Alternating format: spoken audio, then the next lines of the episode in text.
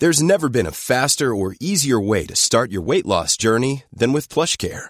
PlushCare accepts most insurance plans and gives you online access to board-certified physicians who can prescribe FDA-approved weight loss medications like Wigovi and Zepbound for those who qualify. Take charge of your health and speak with a board-certified physician about a weight loss plan that's right for you. Get started today at plushcare.com slash weight loss. That's plushcare.com slash weight loss. plushcare.com slash weight loss.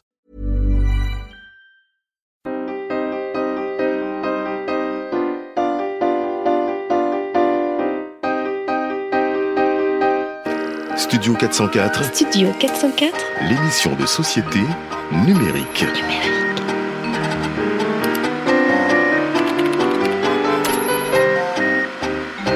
Studio 404 présenté par l'âme UA. Salut tout le monde et bienvenue au Studio 404 du mois de mars. Mais comme on est à la bourre, vous allez l'écouter en avril, normalement le 1er avril. Ah ah et, et voilà, c'est. Alors, on n'a pas fait toute une émission de gag, mais comme ça fait des, des années qu'on se dit qu'on va faire un truc spécial pour le 1er avril, on va faire un truc spécial pour le 1er avril.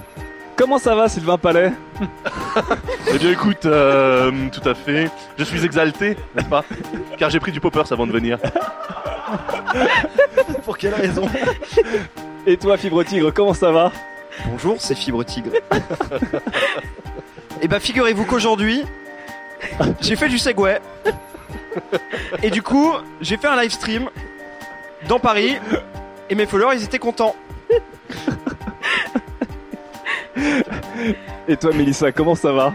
Eh bien, euh, ce soir, euh, j'ai fait euh, le suivi chez Slate du, des, des régionales départementales. Et bah, et ça va.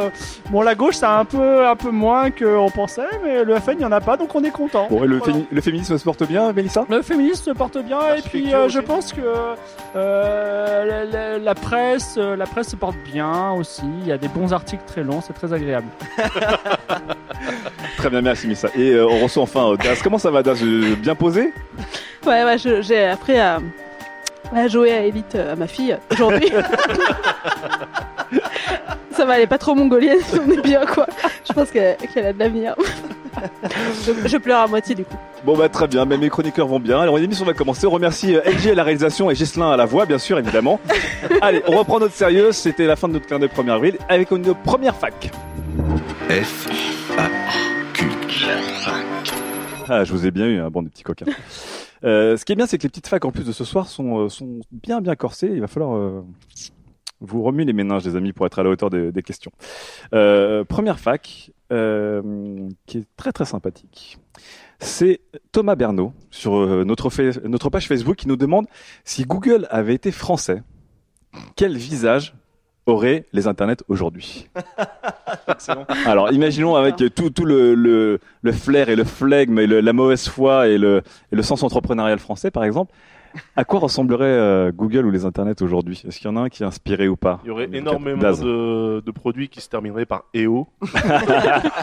Par C'est quand même une signature française, le Genre EO. Google plus EO Euh, Android EO. Android EO. Ça le fait un peu brésilien quand même, hein. téléphonie. Non, YouTube ce serait, EO. ce serait Robotéo. Robotéo. Tu, D'accord. tu as reçu un courrier, tu as reçu un courrier là. Un courrier, un courrier EO. Un courrier. Après, tu parles comme Magic System, en fait. C'est ça le, c'est le concept de, de Google à la française. Ok d'accord. Sylvain, si Euh, Google avait été français, à la, à la française, Euh, c'est c'est une question très très très très intéressante, très, très drôle, mais c'est très compliqué d'y répondre. Non, moi j'imagine bien un truc comme Dassault, un truc qui serait devenu euh, une sorte de, de euh, Luthor, Luthor Industrie quoi. ah ouais carrément. Ah ouais, un truc euh, super evil, euh, l'inver- l'inverse du nom de Be Evil, tu vois, un truc horrible Bon. qui contrôlerait, euh, qui contrôlerait l'internet et tout. Ok, on fait un gros bisou à nos copains de chez NetVibes qui ont été rachetés par Dassault il y a Voilà. quelques années, donc, du coup, les mecs. qui servent le diable. Euh, Mélissa, Bah, est-ce que tu verrais Internet, des changements, des euh, bah, changements? Internet serait allé beaucoup plus lentement. Ah oui? Donc euh, on n'aurait pas. Cela dit, on n'aurait peut-être pas eu Google Wave et Google. Ou alors si, on aurait eu Google Wave et ils Google Buzz, tué. mais il y aurait pas. voilà. Et il y aurait, y aurait peut-être eu moins YouTube et moins Gmail, par exemple. On aurait peut-être pas Il y aurait, Gmail. il y aurait peut-être qu'il une grève immédiate au on bout de aurait, 15 euh, jours pour. euh, On aurait pour- G pour râler. Outlook, G Outlook et tu vois. Ah ouais. Ouais, On comme sera encore en ça. 36-17 à la place de www. Ouais. Fibre, qu'est-ce qui se serait passé si, euh, si Google avait été fait par des Français à la française? Alors, déjà, il y aura un ministère, euh, ministère Google. Ah, carrément. Et, penses Axel Lemaire un peu en mode il- euh, CEO Euh, Je pense qu'il y aurait un, un gros, un vieux qui comprend rien. Et euh, il y aurait une commission euh, Google qui veillerait à ce que des gens payés euh, 8000 euros par mois, qui, veille, qui se réunirait et veillerait à ce que les résultats soient vraiment bien, co- conformes aux normes françaises. Ah, euh, donc on aura un Google ISO. euh, un voilà. peu genre, mais, euh, mais ce qui serait bien, c'est que les Américains ils NF. seraient un petit peu jaloux de nous, donc ils créeraient un sur Google et ce serait absolument serait extraordinaire. Qui serait Google en fait. Ou alors ce serait Yahoo dans une autre vie. euh, Ouais. Qui aurait été énorme. Bon, bah, euh, ouais, en gros, on est, on n'est pas spécialement enthousiaste euh, par, par un Google français, quoi. Hein Pas vraiment. non. Ouais, On aime non. notre pays quoi. Bon, ok, allez, on laisse ce, Google euh, français et on démarre avec la première chronique et ce sera Daz. Il est très fort. Euh, je déconne, c'est le 1er avril. euh, Ah bah, regardez bien, regardez bien. Alors, euh, pour ceux qui, ne, qui nous écoutent, le, le- qui nous écoutent en ce moment sur le podcast, en fait, au moment où on a enregistré, on est en train de, de périscoper. On en reparlera pe- pendant l'émission sûrement, mais donc on est en train de filmer en, en live et c'était c'était priceless de voir la, la tête de Daz parce qu'il il pensait qu'il avait passé quatrième. En fait, j'ai mis premier. Non, on va commencer donc sur la, la première chronique, en tout cas, qui sera celle de Sylvain Palais. Sujet numéro 1. La réalité virtuelle, c'est le futur. Et promis, cette fois-ci, c'est la bonne. Allez, et on rejoint Sylvain, qui en fait euh, nous rejoint. En fait, c'est lui qui nous rejoint parce qu'il est parti très très loin ce week-end. Euh, Sylvain, tu es parti euh, Oh, dans cette oui. fameuse réalité virtuelle dont tout le monde parle, mais cette réalité Oh, virtuelle oui. qui est palpable, qui existe aujourd'hui, qui est qui est exploitable, qui est là. Qu'est-ce qui se passe? Est-ce que c'est à la hauteur de le, du, du ramdam et du buzz Bah, écoute, regarde-moi les, les yeux rougis, euh, les, les- les paupières gonflées, euh, les- les- la petite marque du, du masque sur le sur l'arête du nez. reviens du snowboard, quoi, c'est ça Je suis allé au ski. non, mais en couverture de Libération, euh, au Sundance Festival, euh, au SXSW. Et puis dans tous les salons euh, geekos, hein, c'est la nouvelle coqueluche des opérations publicitaires, c'est aussi euh, le nouvel objectif un petit peu financier de tous les gros constructeurs. Tous les signaux sont là, les gars. Je vous le dis, je vous le répète, la réalité virtuelle, c'est le futur. Ah vraiment? Eh ouais, c'est là, c'est maintenant, et c'est pas juste une mode, ça va durer, ça va rester. Je vois Fibre se redire hashtag taisez-vous Oculus, la boîte créée par Palmer Luckey, un mec dégoûté de la réalité virtuelle des années 90, hein, comme nous tous, qui a décidé de ne pas lâcher l'affaire, par contre lui, quand tous les autres en avaient marre de vomir leur trip. Donc Oculus, donc pionnier de la VR, la réalité virtuelle, a été racheté par Facebook il y a pile un an.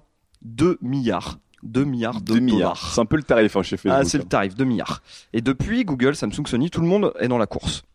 Et comme je le rappelais en intro, au Sundance, en marge du festival officiel où, euh, vous savez, c'est les films récompensés où il pleut, et il y a un couple qui court sur une route déserte, et il y a un petit air de ukulélé derrière. Un couple de blancs. C'est le Ouais, film français. C'est ça, exactement. C'est le film indépendant. Et ben, il existe un autre festival pendant qui se passe pendant le Sundance qui est rattaché qui s'appelle New Frontier, Nouvelle Frontière. Et chaque année, ce festival se penche sur les nouvelles manières de raconter des histoires, donc le fameux storytelling. Et cette année, 90% des contenus et des films proposés étaient des expériences en réalité virtuelle, donc souvent avec l'Oculus Rift. Et d'ailleurs, en parlant d'Oculus Rift, ils viennent de, de créer l'Oculus Story Studio en débauchant au passage pas mal de mecs de chez Pixar. D'accord. Donc là, ils, vont, ils sont en train de créer euh, Un studio pour créer du contenu pour créer du en réalité virtuelle. Très bien. Du vrai contenu quali. Ça, ça va la chronique quand t'es filmé en même temps sur Periscope? Ouais, ça roule, ouais, ça roule, ça roule. Vous la sentez ou pas la hype là quand même de la réalité virtuelle? Parce Ouais. que moi, moi, je la sens bien. Là. Hier soir, d'ailleurs, j'ai convié quelques amis pour essayer l'Oculus à la maison. Ça ressemble à une soirée échangiste, mais c'est pas du tout ça. Donc petite soirée démo assez classique. Hein, euh, vous, vous allez en faire de plus en plus, hein, chers auditeurs. Roller coaster pour se mettre en jambes, un petit euh, Sightline Sherwin pour faire une petite balade fantastique dans des univers qui se transforment quand on ne les regarde pas. C'est très poétique. c'est Ah très ouais, c'est fou ça. Et enfin, Airdrift pour se prendre pour un oiseau et survoler le littoral d'un petit village pêcheur. Je vais pas vous mentir, un foutre pour la première fois un Oculus sur la tête, c'est comme brancher pour la première fois sa Mega Drive, plus euh, la première gorgée de bière, Ah ouais. plus la première baise, plus naître. ok, j'en fais peut-être un peu trop, Un petit peu. mais mais si vous Ah aviez si vous aviez entendu le rire cristallin de cristallin de Marion volant comme un oiseau, le sourire de Romain enchaînant les loopings et les yeux brillants de Raphaël quand il a enlevé le casque, m'a regardé et m'a dit j'ai jamais vécu un truc comme ça. Ah vraiment, tes potes étaient, Ouais, étaient en extase, et bien vous comprendrez pourquoi je considère que c'est le futur. Tous ont quitté l'appartement en me remerciant chaleureusement de leur avoir permis de vivre cette aventure. De rien les mecs.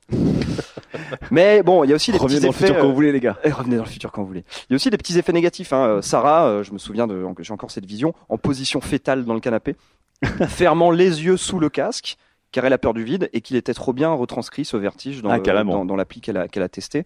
Les mains d'Alice qui tremblaient encore après s'être fait grimper dessus par une araignée virtuelle. Les réactions sont différentes. Elles sont physiques, elles sont psychologiques, les stimuli sont les mêmes. En fait, c'est comme dans la vraie vie. Carrément. Et maintenant quoi? C'est Bah oui. quoi la réalité virtuelle demain? C'est quoi la réalité virtuelle dans 5 ans? C'est quoi la réalité virtuelle dans 20 ans? Pour répondre à ces questions épineuses, je suis allé euh, discuter avec euh, un monsieur qui s'appelle Romain Vissol et qui est cofondateur de Black Sheep, un studio de production qui s'intéresse de très très près à la, v, euh, la VR, la réalité virtuelle. Et donc, t'as as bossé ta J'ai chronique, bossé ma hein chronique, je suis allé interviewer un mec. Euh, T'as vu un pote, hein. Ouais, j'ai- non, j'ai été mis en relation. Non, attends, Bien, il, a fait une réunion tupperware chez lui, il est sorti ensuite. Collusion, collusion Doritos. Et donc, euh, attention, interview Laurent Boyer, interview qu'avec des phrases sans verbe. Alors, euh, la réalité virtuelle, euh, les tops, les flops. et bah pour Romain, deux secteurs sont déjà en passe d'être complètement retournés par la réalité- euh, réalité virtuelle, c'est le jeu vidéo et le porno. Comme d'habitude. Les constructeurs des premiers, donc des jeux vidéo, sont déjà en train de créer leur propre casque, Sony, Valve, Ouais. et les producteurs des seconds sont déjà complètement hypés dès qu'il y a un petit peu d'innovation qui se ramène dans le divertissement. Le point commun entre les deux, le POV, le point of view, la première personne. Beaucoup de jeux sont des FPS qui se jouent à la première personne, Mhm. et dans le porn, pareil. Il y a beaucoup de porn qui se jouent à la première personne, si je puis dire. Tu peux, tu puis dire. Je puis dire. D'ailleurs, j'ai testé le porn, Alors, et je me suis dit, pourquoi encore dater des meufs en fait Alors, ça sert à rien.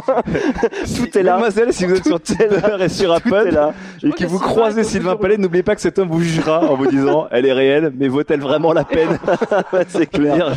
je peux pas me la euh, strapper sur la tête. C'est un, c'est un truc de. Vous verrez. Ah, donc hein. vraiment, c'est à la hauteur. Vous verrez. Et là, là, là, sur Periscope, plein, plein de cœurs. Ah ouais, c'est c'est juste un truc de fou. Quoi. Un 10 de cœur. Suite de l'interview. Romain, Ouais. entre nous, la grande famille du cinéma et le film dans tout ça. Alors là, là, ça se corse.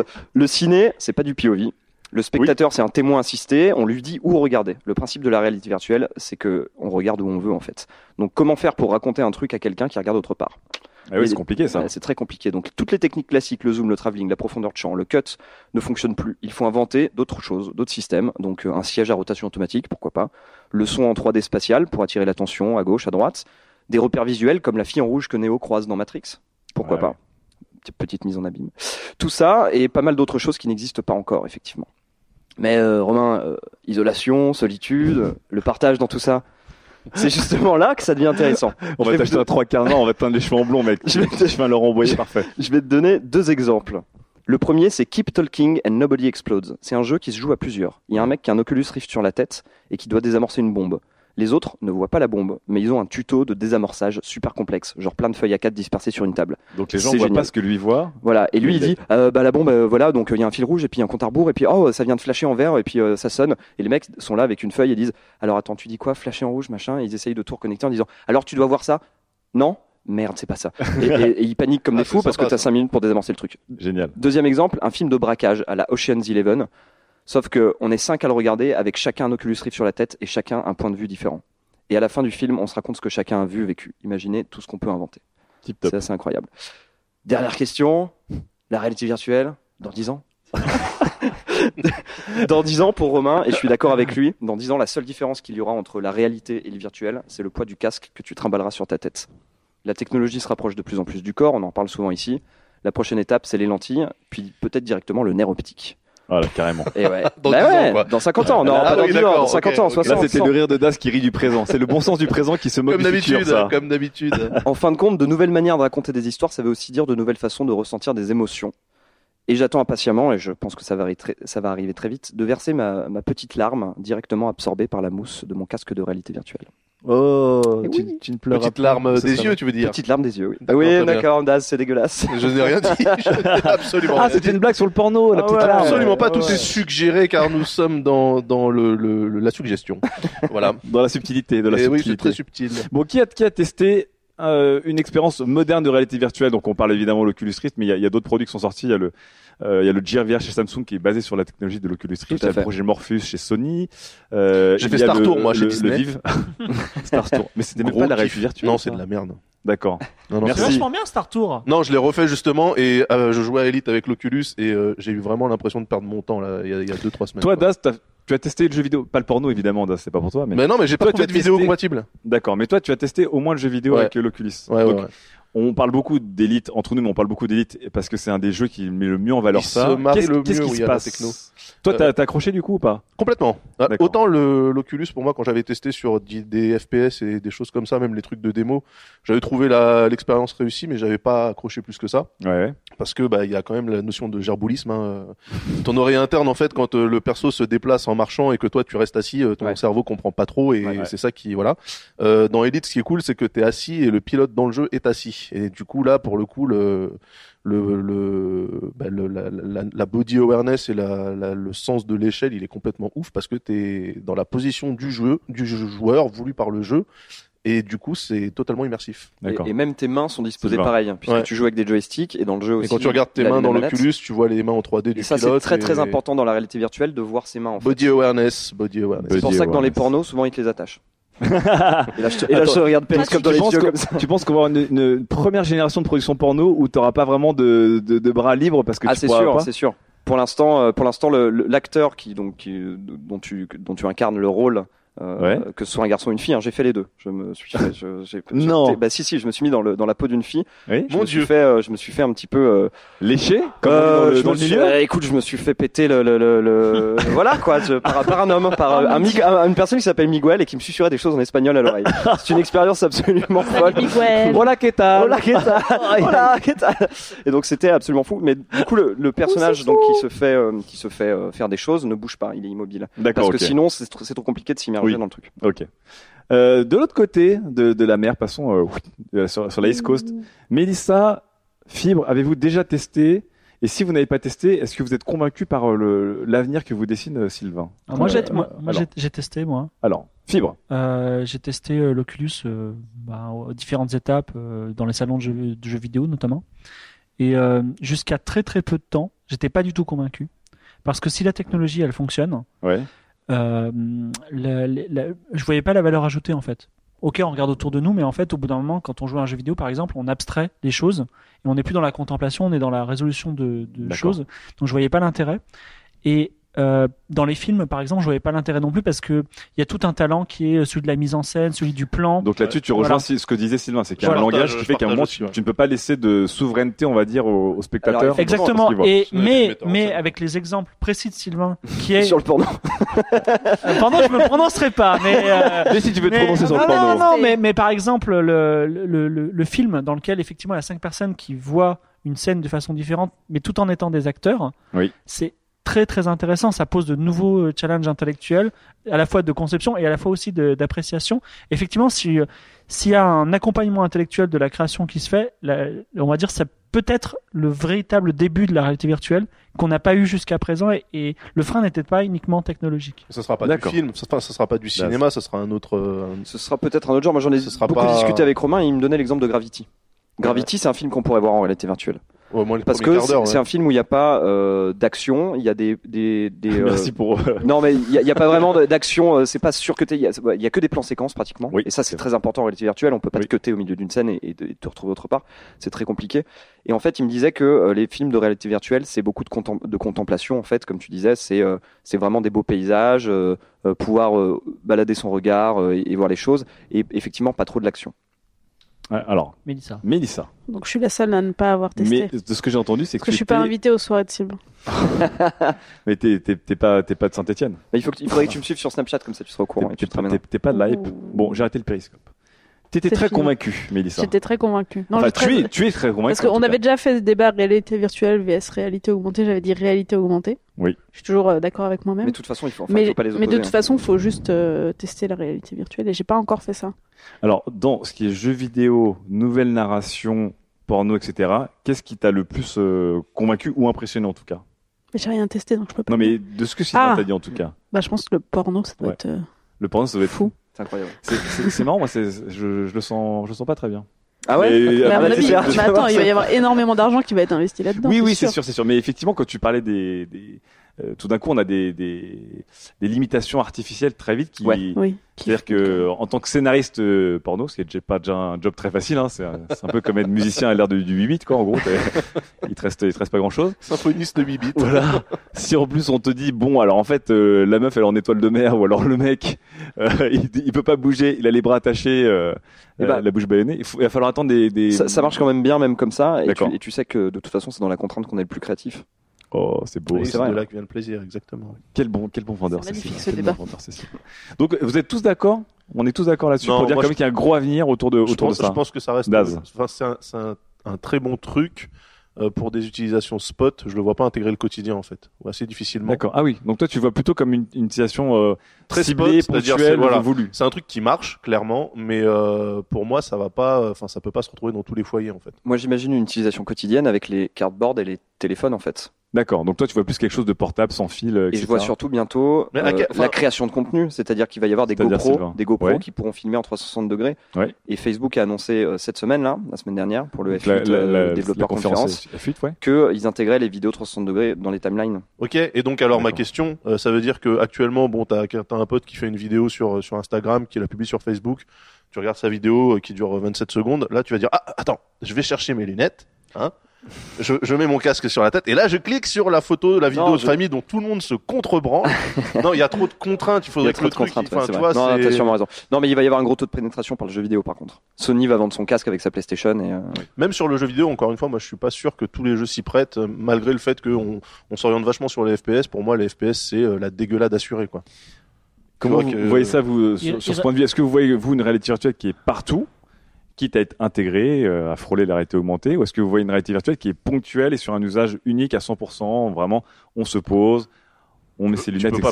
comme, Bah, comme divertissement, ouais, Moi, je pense que ça Pour va rester pour l'instant du divertissement. Après, je sais pas euh, quelles seront les évolutions. Pour l'instant, il n'y a pas encore assez Donc de pour toi, c'est plus, ce- un, c'est plus un instant Ouais. T qui est marqué. Tu et- sortiras pas dans la rue avec ton Oculus dessus. Non, non, D'accord. Même ça fait la taille des lunettes. Il reste, Fibre il reste euh, à, mon, à mon sens, une, une dernière barrière dans, le, dans la réalité virtuelle.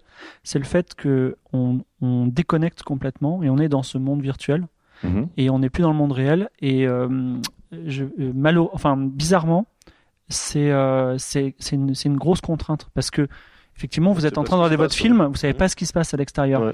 Et si on les rend plus légères et si on, à n'importe quel moment, euh, en un battement de paupières, on peut hop se retrouver dans le réel, c'est-à-dire checker en permanence, exactement comme quand vous avez un iPhone, vous regardez autour de vous, mais vous êtes en train aussi de regarder votre fil Twitter quand vous marchez Ouais. dans la rue. Si on arrive à, ce- à cette fluidité-là, là, on aura quelque chose d'intéressant. intéressant. Ah, bah faudrait regarder le très mauvais film The Purge, je pense, dont la seule bonne idée que le. The Purge? Vous voyez, c'est un, film où une fois par an aux États-Unis, tous les crimes sont permis. Ah oui, exact. American Nightmare, le. Mais Et en tout cas, il y a des lunettes de réalité virtuelle qui sont des, comme des, des lunettes de soleil normales, Ah oui, le- légères. le gamin, il a ça, Voilà, et il pilote son nul. petit robot. J'annonce que suite, Fibre, à, fibre, suite, au, suite au feedback euh, de Sylvain, Oui. euh, offline et pendant sa chronique, je vais m'acheter un casque. euh, non, mais c'est pour quelle raison Philippe? Oui, pour quelle raison, Philippe? Parce qu'on on a parlé beaucoup de. On a parlé beaucoup. Écoute, pour, alors pour une raison de défiscalisation, parce que je pense mon argent. hein. Tu vas, tu vas te défiscaliser euh, tous les soirs. Bon, on va arrêter là parce qu'il y a trop de blagues graveleuses euh, possibles. En tout cas, bah, en tout cas, on est tous plutôt d'accord euh, sur, la, sur le fait que ça va cartonner. On se pose juste des questions sur la manière dont on va l'intégrer de, dans nos vies de tous les jours. Ce sera omnipotent ou ciblé. On vous laisse réagir sur les internets. F, A, Q. Bon, on a retiré nos lunettes, retour à la vraie vie, retour au FAQ, les amis, avec euh, euh, plusieurs personnes qui m'ont posé des questions oh, sur Periscope au hasard et sur. Meerkat évidemment. Euh, donc je, je les remets en contexte très rapidement. Euh, Periscope et Meerkat sont deux applications de stream depuis un mobile. Ça veut dire que, euh, comme on l'a fait tout à l'heure en début d'émission, vous allumé votre mobile et ce que vous vous filmez, les gens le voient, c'est sans fil, c'est très mobile. On parle déjà de la révolution euh, de l'information, du euh, journalisme citoyen qui passe encore à un nouveau degré, de plein plein de choses. Donc euh, Valentin Levessel euh, sur euh, sur Facebook, Jean-Philippe Siffer sur Facebook, je suis pas sur sur Twitter nous posent tous plus ou moins indirectement des questions là-dessus. Qu'est-ce que vous pensez de, de ces applications et de ce qu'elles peuvent apporter Est-ce que encore une fois c'est fibre pour hurler au feu de paille, qui ne sera peut-être du coup pas un feu de paille, ou est-ce qu'on voit quelque chose d'énorme arriver là? Fibre, Non. je commence par toi parce que c'est intéressant parce que toi t'aimes bien les applications de streaming Alors, mobile alors, de base. J'adore ça et j'adore Periscope. D'accord. J'ai coup de cœur dès le premier coup. Enfin, euh, en, en faisant abstraction de ce que c'est, Oui. l'interface est super. Oui. C'est super bien foutu, ça marche bien. Stream de qualité, rapide, même en, enfin même euh, pas en Wi-Fi. Ouais. Donc euh, l'application est, est belle et marche bien. Et c'est génial, c'est tout. Je veux dire, non mais, Le mec non, mais Laissez l'être enthousiaste. Non, mais- non, mais est-ce qu'il que- caresse la table de la que- excusez-moi, excusez-moi, mais vous lancez Periscope et vous avez des streams. Vous êtes euh, tout d'un coup, et là on parlait de réalité virtuelle, tout d'un coup à l'autre bout du monde, au- Ouais. aux États-Unis, et là vous, vous avez vraiment le, le- vous voyez qu'il fait nuit alors que chez vous il fait jour, que les gens ils Ouais, parlent pas Il y a une pareil. immédiateté, il n'y a Voilà, pas de triche possible. Il y, a- ouais. il y a une autre résolution, donc vous voyez même les détails, les, enfin les, les, les, les langages différents, et vous allez d'un pays à l'autre. C'est, c'est, c'est de plus en plus le futur dont on rêvait euh, dans les années 80. Voilà. Très bien. Mélissa, qu'est-ce que tu penses de Periscope et de Meerkat Donc Meerkat, on vous rappelle Periscope, c'est celle qui a été rachetée par Twitter et Meerkat, c'est euh, celle qui est la plus connue en ce moment. Celle qui a préparé le terrain et qui va se faire baiser surtout. C'est ça. Parce que le lancement de. Periscope, c'était il y a deux jours et tout le monde ne parle que de ça. Oui. Et Nicolas Sarkozy a même fait son allocution là, de- du second tour ce soir. Sur.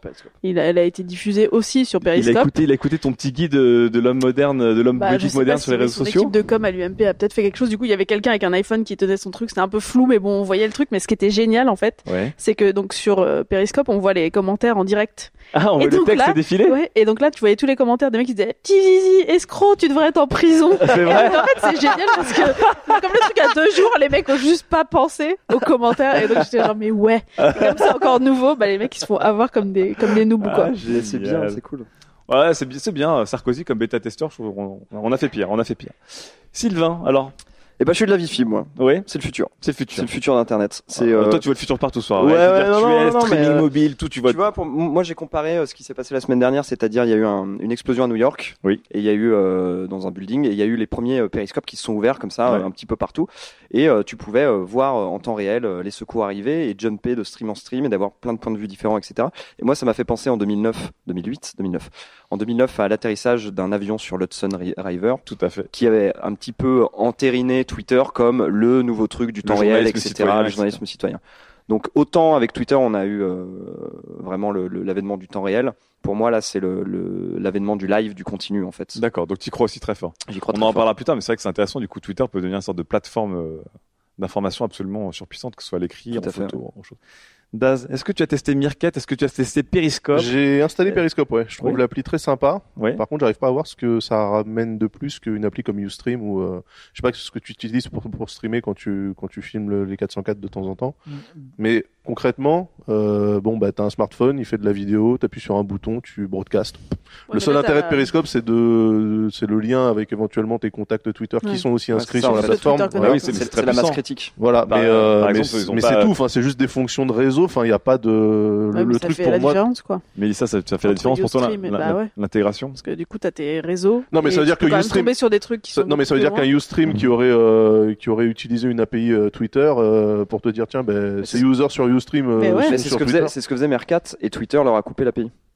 Ah, C'est des enculés. Ouais, c'est des, c'est des grands. Non mais voilà donc je, suis chose. complètement d'accord Ouais, sur oui l'ubiquité on arrive à voir euh, des trucs à des points de vue incroyables ah il fait nuit là-bas c'est génial Euh, t'aurais pu regarder une montre et te rendre compte qu'il faisait nuit là-bas c'est super mais euh, c'est le principe des fuseaux horaires en fait mais euh, que- non, non, mais- Non, mais il y a- y dire- l'abstraction et il y a Si, la, voilà. la- la réalisation des choses. Oui. Et je- d'ailleurs, souvent, euh, on, on voit, du- il y, a, y des Norman, il y a des Cypriens qui ont réussi avec beaucoup de post-prod et, et des, des caméras et du matériel. Et là, la, la caméra sort de la, la chambre du mec et elle est partout. Et c'est- c'est extraordinaire. Oui, mais mais prise enfin, en ça live, fait- il n'y a pas d'effet, il y a rien. ça fait quoi. ça fait quelques années depuis que les réseaux mobiles supportent euh, supportent des, des connexions sympathiques que Mais est-ce que, ça- du coup c'est un peu comme Instagram? Il y avait déjà des réseaux et des applications avant Instagram. Oui, mais justement, Oui, mais justement, Instagram, filtres, Insta- non, non, mais Instagram, Instagram, en fait, ça n'a pas, euh, enfin, si, ça répondait à un truc qui n'existait pas trop. Le partage de photos et uniquement de photos. Si, c'est que c'était déjà, c'était, il y avait, il y a Stamatic par exemple, il y avait des applications, des choses comme ça. Mais bon, ça on en. on on Enfin voilà, moi je trouve qu'effectivement Ok. l'appli est très sympa. Moi je l'ai installé aussi pour Ouais. voir un peu ce que ça donnait et euh, je trouve ça cool. En plus il y a des fonctions de replay, donc c'est là que ça prend le contre-pied de d'autres trucs comme euh, comme Snapchat par exemple. euh, voilà. Mais euh, je trouve pas ça révolutionnaire en soi. D'accord. Donc vidéo toi, un, petit peu. Bah l'appli est jolie, mais ouais, je suis pas. Ouais, mais comme d'habitude, c'est pas le produit qui fait le truc, c'est les usages, tu vois. Donc je pense que la révolution, elle va être dans les usages La et les gens qui C'est vrai. C'est vrai. Merci Sylvain pour ce Bon allez, trois enthousiastes et un demi-enthousiaste, c'est pas mal. Allez, 3 sur 4 pour Periscope. Sujet numéro 2. Justin Bieber, Star Wars, Twilight et érotisme, bienvenue dans la fanfic. Fibre, on est de retour avec toi. Oui. Que se passe-t-il, Fibre? De quoi veux-tu nous parler? Où veux-tu nous emmener? Alors, ce soir, on va parler fanfic. Ah, la fanfic. Parce que Fibre, quand même, enfin, on, on avait fait un petit gag de fanfiction le mois dernier. Oui. Pour Fifty Shades of Grey. Mais toi, t'as quand même beaucoup de choses à nous raconter sur la. sur voilà, la tout à fait. Alors, il y aura, il y aura un, un petit, un petit, un, un petit habillage musical ce soir. Ah, Voilà, réalisé par Ghislain. Ma chronique va être euh, entrecoupée d'extraits de fanfiction. Des vrais extraits de fanfiction. Des vrais, Donc des vrais. certifiés bio. Et, et les spécialistes d'ailleurs les reconnaîtront parce que ce sont des, c'est pas n'importe lesquels que j'ai choisi. Euh, et donc vous, voilà, vous le, vous le saurez, euh, vous saurez faire la différence entre ma chronique et la fanfiction. D'accord. Alors, le 9 avril 2006 à 17h06 sur le forum Gamecult, un mystérieux Sylvain06 ouvre un thread intitulé Fanfic Dragon Ball NG et écrit simplement les mots mystérieux Voilà mon histoire. Rien de plus. C'est ça une fanfiction. Le 10 avril 2006, donc le lendemain à 21h02, Sylvain06 revient. Et là, il publie un deuxième post avec le premier ch- chapitre de sa fanfic que je vous lis.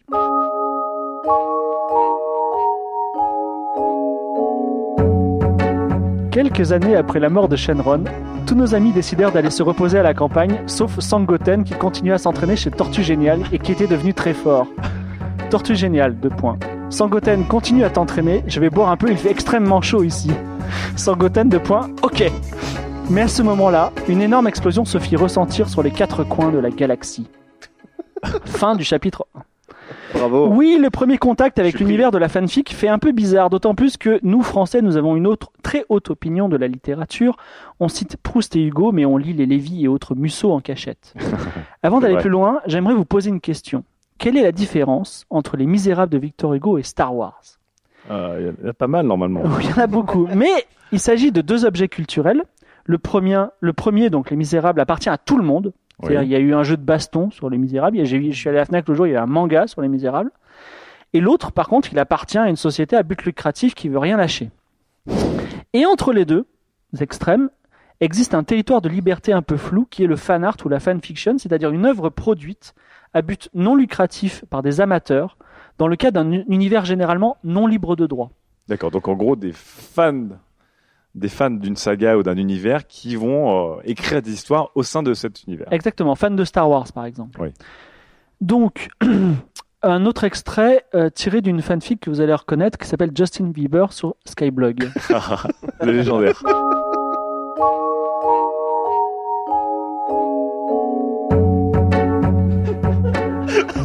Cassie, deux points. Et Justin, ça va Smile.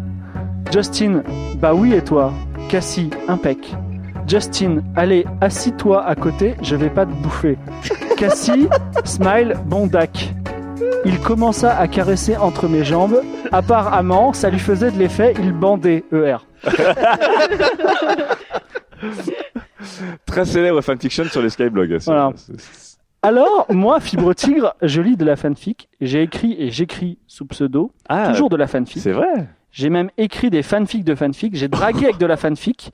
J'ai donné corps au tout début du, au personnage de Fibre Tigre avec des fanfics. Et j'arpente des conventions comme euh, le Salon de l'Imaginaire ou euh, Japan Expo, par exemple, pour les gens qui connaissent, où l'on vend des fanzines qui mélangent créatures d'animés, vampires, steampunk, zombies. Et je suis ici pour parler de la fanfic vue de l'intérieur. Ah. Alors Déjà, avant, on est bien là. hein. voilà. Depuis tard, tu nous as mis bien. Avant 1996, avant le web populaire, donc on avait une chose qui s'appelait le fan club. Donc les jeunes ne connaissent pas ça. C'est une association, mais souvent c'était un particulier, un fan de Star Trek par exemple, qui coordonnait les différents fans sur la France et qui éditait éventuellement une lettre papier. La fanfic ou le fan art n'est pas une créature de l'internet. Elle est ici d'une boulimie de l'imaginaire. Et comme les boulimies, vous savez, on mange n'importe quoi, on ouvre le frigo. Et bien là, n'importe quoi de n'importe quelle qualité peut combler cette boulimie de l'imaginaire. Ah, donc les gens avaient besoin. Ok, je te laisse.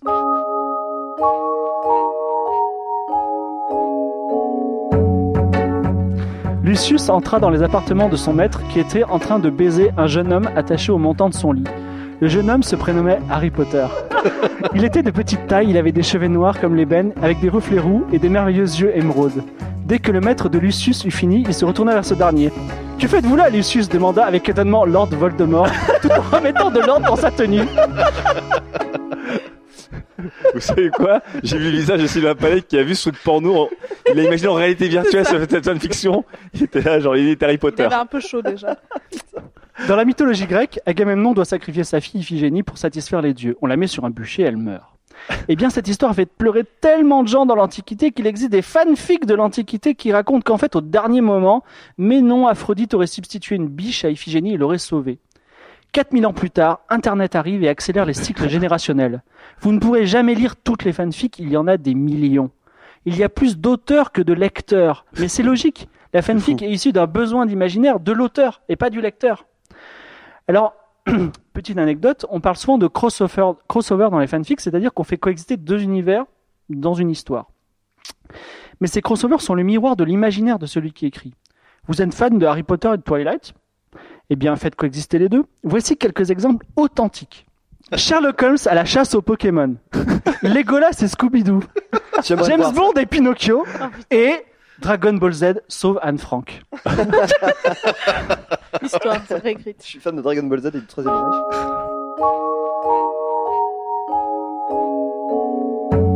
Un extrait. Sarkozy errait sans but depuis sa défaite. Après cinq verres, il se mit à vouloir faire de la musique. Il se drogua donc.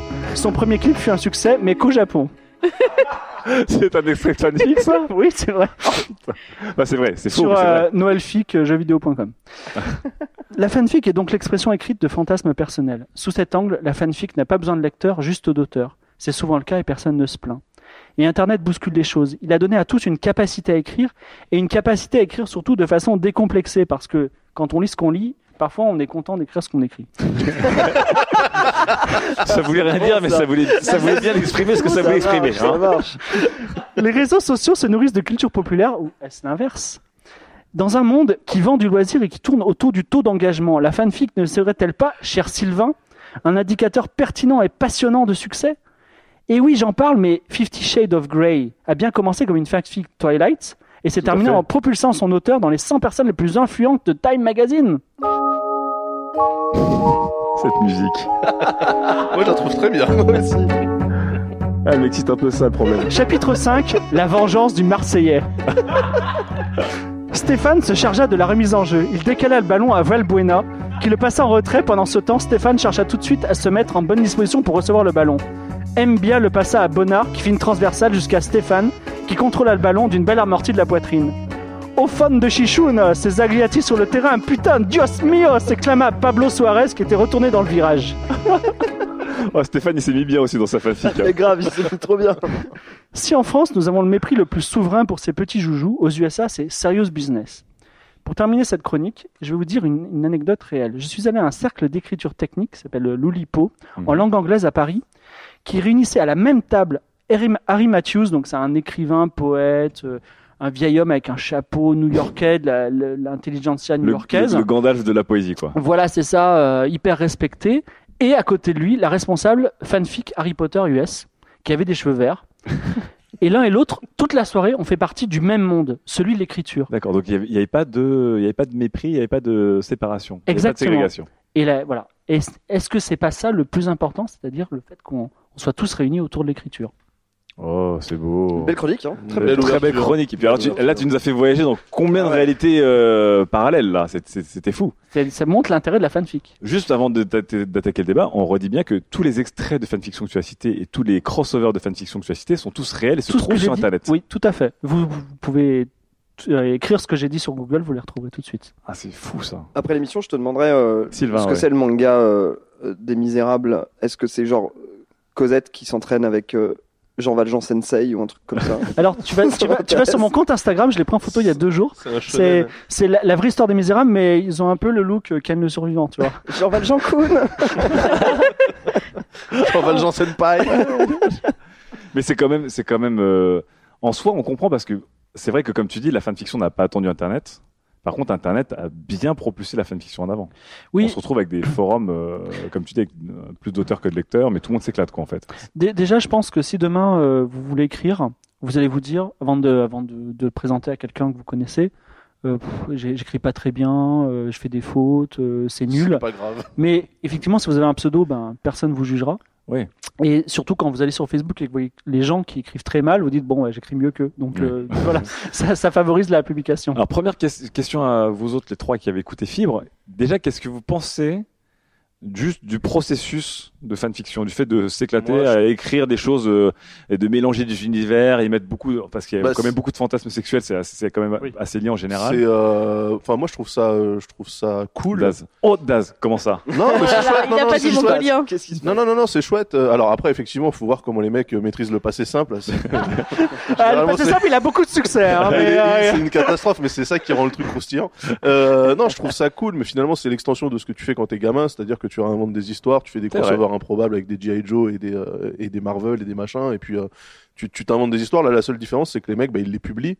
Donc ça, c'est le, c'est le média internet qui permet ça. Et c'est pour ça que moi, la fanfic, je rapproche ça un peu de ce qui s'est passé avec la musique euh, quand euh, les ordinateurs ont été démocratisés. Donc t'avais les home studios, puis maintenant t'as les, t'as les home publishing quoi. En gros, tu écris tes trucs, tu voilà, en fait, euh, tout le monde peut produire du jour au lendemain, donc il y a plus de, il y a plus de barrière. Après, de toute façon, il y a quand même un filtre qui se fera sur la qualité intrinsèque du truc, quoi. Je Mhm. doute que euh, les Golas et Scooby-Doo, même si franchement, Moi ça j'ai me très envie de le lire. Moi j'ai très envie de le lire. hein. Alors, par contre, la question que je pose, c'est, euh, tu, Oui, tu parlais donc de fanfic et d'univers. Euh, qu'est-ce- que quid de l'univers étendu, par exemple? Est-ce que les trucs qu'on trouve autour de Star Wars, qui a plus d'histoire en, en fait en dehors des films que dans les films finalement avec un univers étendu super super super étendu est-ce que ça a commencé comme des fanfics ou est-ce que c'est des mecs qui réellement euh, enfin tu vois a- Alors, alors, c'est que le cas Star Wars, Fibre. c'est un peu compliqué. Ah. Mais Star Wars, pour nos auditeurs, dispose d'un univers dit canonique, c'est-à-dire les films, et Ouais. un univers étendu qui est les produits officiels de Lucasfilm, euh, c'est-à-dire par exemple les romans. Mais depuis que ça a été racheté par Disney, l'univers étendu n'est plus canonique. C'est-à-dire qu'on ne reconnaît plus l'univers étendu comme réel. Oh Sachant là là. Donc en fait, en fait, t'étais un enfant reconnu, t'es devenu un bâtard, ça Et en fait. et il faut voir aussi qu'il y, a des- il y a des choses dans l'univers étendu, donc qui étaient canoniques autrefois, qui ne sont pas compatibles avec Drop la logique de l'univers. Par exemple, y, a un il y a un comics, euh, il y a un comics Lucasfilm euh, dans lequel il y a un robot, un R2D2 qui a un pouvoir Jedi. Alors c'est pas possible parce qu'il faut être vivant, bref, peu importe.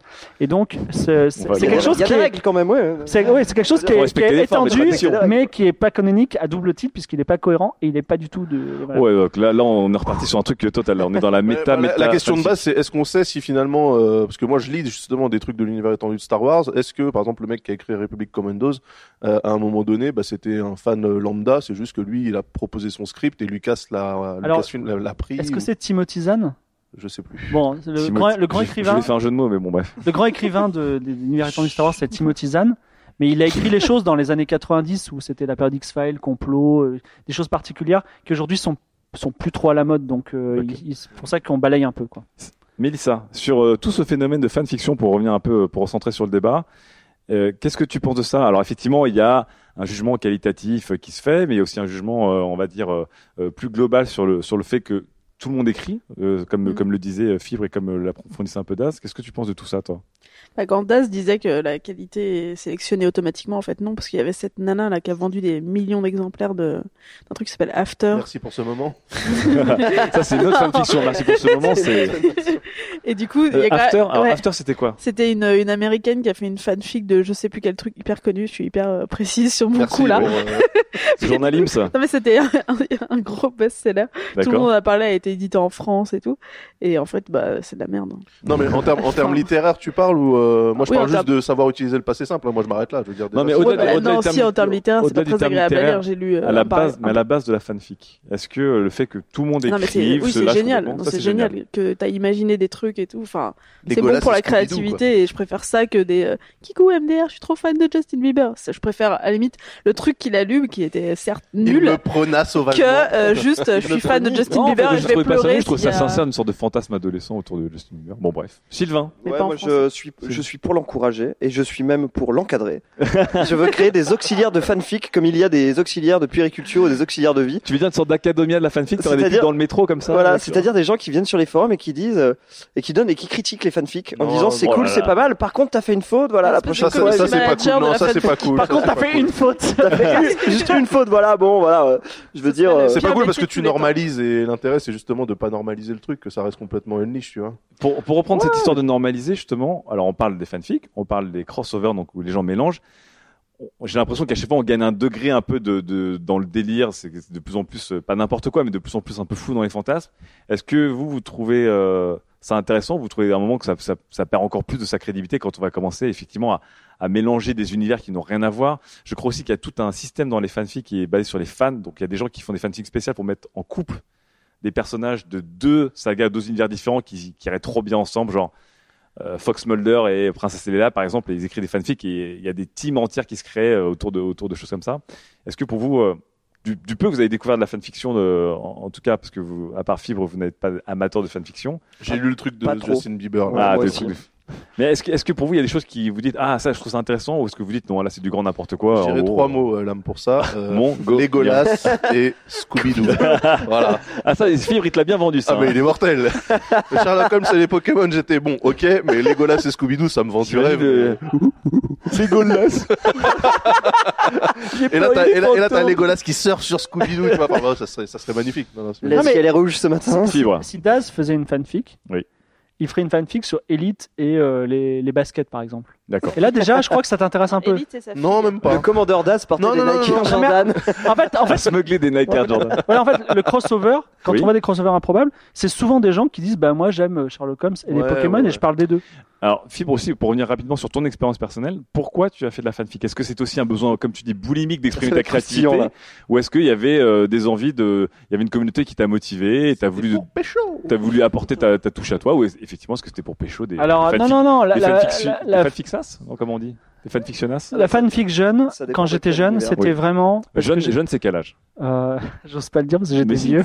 Ah, non, je dirais pas. Mais quand, quand j'ai commencé à écrire de la fanfic, c'était 18 vraiment parce que l'univers, l'univers me, l'univers, j'adorais l'univers. Est-ce que tu peux donner des indices un peu? Non, je ne peux pas. le. Allez Par contre, euh, euh, je- De toute façon, on va te griller, on va trouver une fanfic qui est super bien écrite sans aucune faute d'orthographe. On va dire c'est fibre. Je suis sûr qu'ils forcent les faux passés simples. non, non, non, non. Mais euh, non, mais il y a des belles- I'm Sandra, and I'm just the professional your small business was looking for. But you didn't hire me because you didn't use LinkedIn jobs. LinkedIn has professionals you can't find anywhere else, including those who aren't actively looking for a new job but might be open to the perfect role, like me.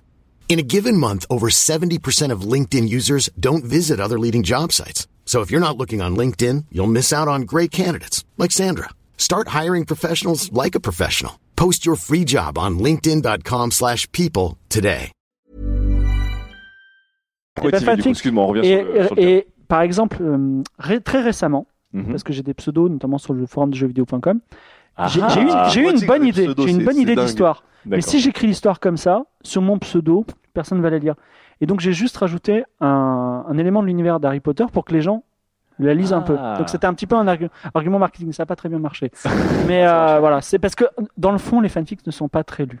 Voilà. D'accord. Oui, comme tu, comme tu dis, en fait, c'est, c'est censé plus être un délire d'auteur plus que, plus que un- quelque chose que, dont les lecteurs raffolent en masse, en fait. Voilà. Et puis quand on commence à écrire bien, ben euh, on n'est plus, on n'est plus dans, on n'est plus dans, dans, dans le truc quoi. Voilà. Si vous deviez faire, vous, euh, chers collègues de Fibre, une fanfiction, qu'est-ce que ce serait? Quelque Alors- chose, euh, non mais, euh, alors sincèrement, sans tomber dans le, dans le second degré, des univers qui vous passionnent, quelque chose que vous aurez voulu réécrire ou, ou un fantasme quelque Ouais, moi, part. je, me suis, mais je me suis posé la Alors, question et euh, je suis très triste en fait parce que euh, je consomme tellement les œuvres telles qu'elles sont pensées que j'ai même pas l'idée d'aller les hacker pour euh, rajouter des trucs euh, externes. Mais pour revenir à Elite, les, les gens disaient c'est génial parce que s'il y a des modes qui sortent, on pourra euh, confronter Star Wars et Star Trek Oui, et mais ça reste des Battlestar trucs. Galactica. Mais tu vois, c'est pour moi une. Enfin, Ah, pour toi, il faut que ça sorte de l'univers. bah c'est- ouais, sinon c'est. D'accord. c'est- plus un crossover qu'une Oui. vraie. euh, tu vois, donc. euh, Donc toi, je- t'as t'as pas, t'as pas d'idée spécifique. Non, j'ai pas de. Mais tu lis en ce moment un livre sur Elite. J'ai fini de le lire, ouais, tout à fait. Oui, mais pour moi, justement, l'univers se tient parfaitement, donc il n'y a même pas besoin de rajouter du, du BSG ou du Star Wars dedans. Quoi. Mélissa, est-ce qu'il y a un petit mélange, ou pas forcément un mélange, mais est-ce qu'il y a un truc que tu aimerais bien réécrire? Architecture et journalisme. Architecture. et Oh, journalisme. Non je, non, je ferais bien une fanfic euh, autour d'un homme politique. Ah je sais ouais. pas encore trop lequel, mais euh, ça pourrait aller très loin. Genre Bruno Le Maire ou, Mais ou Christian Alors, Estrosi. ça, ça serait pas un roman Pourquoi fanfic en fait? Tu vois? Bah, tu pars d'un perso... enfin, d'un- Non, justement, oui. D'une personnalité, tu vois. La, la meuf, j'ai recherché sur internet, la meuf qui a écrit After, elle a écrit autour du, du groupe euh, One Direction. D'accord, donc c'était autour du groupe One Direction à la base. ouais. Ça, c'est quand même, c'est quand même intéressant du Ça coup. a fait un carton forcément. C'est c'est intéressant que tu recrées des univers en je fait crois que issus sa fanfic a été racheté Fibre. euh, 600 000 dollars, quelque chose comme ça. C'était pas, un truc énorme. Ouais, c'est Bah, de toute façon, des millions. La, fanfic de Fifty Shades of Grey, avant que ça devienne un succès au cinéma, même en, en livre, c'était déjà un énorme succès sur Internet, euh, Mm. qui les ont obligés, d'ailleurs obligés à, cha- à changer les noms Mm. euh, pour changer de Ouais. Pour changer de Twilight. Sylvain, pour finir avec toi, si tu avais une fanfiction, Alors, euh, moi je suis un petit peu comme Daz. Ça- En fait, ça m'embête d'écrire quelque chose sur un univers que j'aime. Parce Oui. que j'estime que euh, il y a qu'une seule personne qui doit être garante de cet univers. Et surtout, si c'est moi qui l'écris, en plus, je sais ce qui va se passer. J'aurai pas la surprise. ah, Donc, tu vois. donc toi tu veux te- toujours te poser en spectateur et t'as Ouais. t'as l'impression que tu te gâcherais ton univers si tu. euh, Mais si je passivité. j'aimerais bien écrire euh, un- une fanfic sur Elon Musk. Ah ouais? Mais en mode, le mec, c'est- en fait, c'est un, c'est une pourriture, tu sais. Tu veux dire Elon Musk qui rachète d'assaut? Voilà, c'est ça, c'est ça. Et qui rachète NetVibes, du coup. et qui, et qui et après il y aurait du sexe ou pas dedans? Ouais, il y aurait du sexe avec, euh, peut-être, de euh, avec Marissa Meyer. Ah allez, d'accord. Allez, Elon Musk et Marissa Meyer chez Dassault, c'est parti. F, A, Q.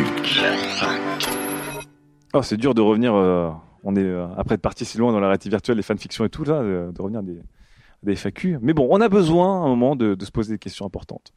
Et euh, une question que j'aime beaucoup de je, je suis pas joie sur Twitter, hashtag euh, non, euh, arrobase je suis pas joie, qui nous demande qu'est-ce qui, selon vous, a révolutionné la musique sur Internet?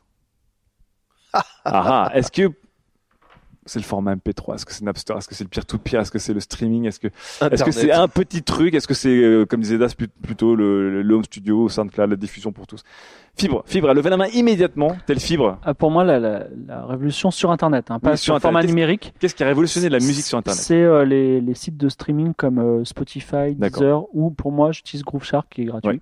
Très bien. Donc toi, les sites de streaming. Ah, c'est, c'est, c'est toute la journée, c'est la première chose que j'allume et euh, c'est la dernière chose que j'éteins. Voilà. Mais euh, Très bien. on parle Bah, en termes de création ou de, de la musique, consommation la musique en général. Ça Ouais. peut être de la création, ça peut être des apps, ça peut être des choses folles. Non, bah pour moi c'est YouTube. C'est YouTube.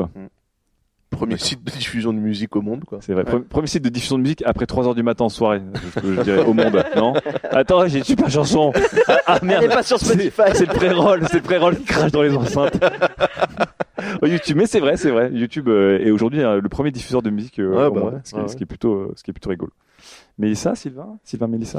Ouais, euh, moi, pour moi, ce qui a révolutionné la musique sur Internet, c'est l'immobilisme de l'industrie musicale traditionnelle. Oh là C'est là.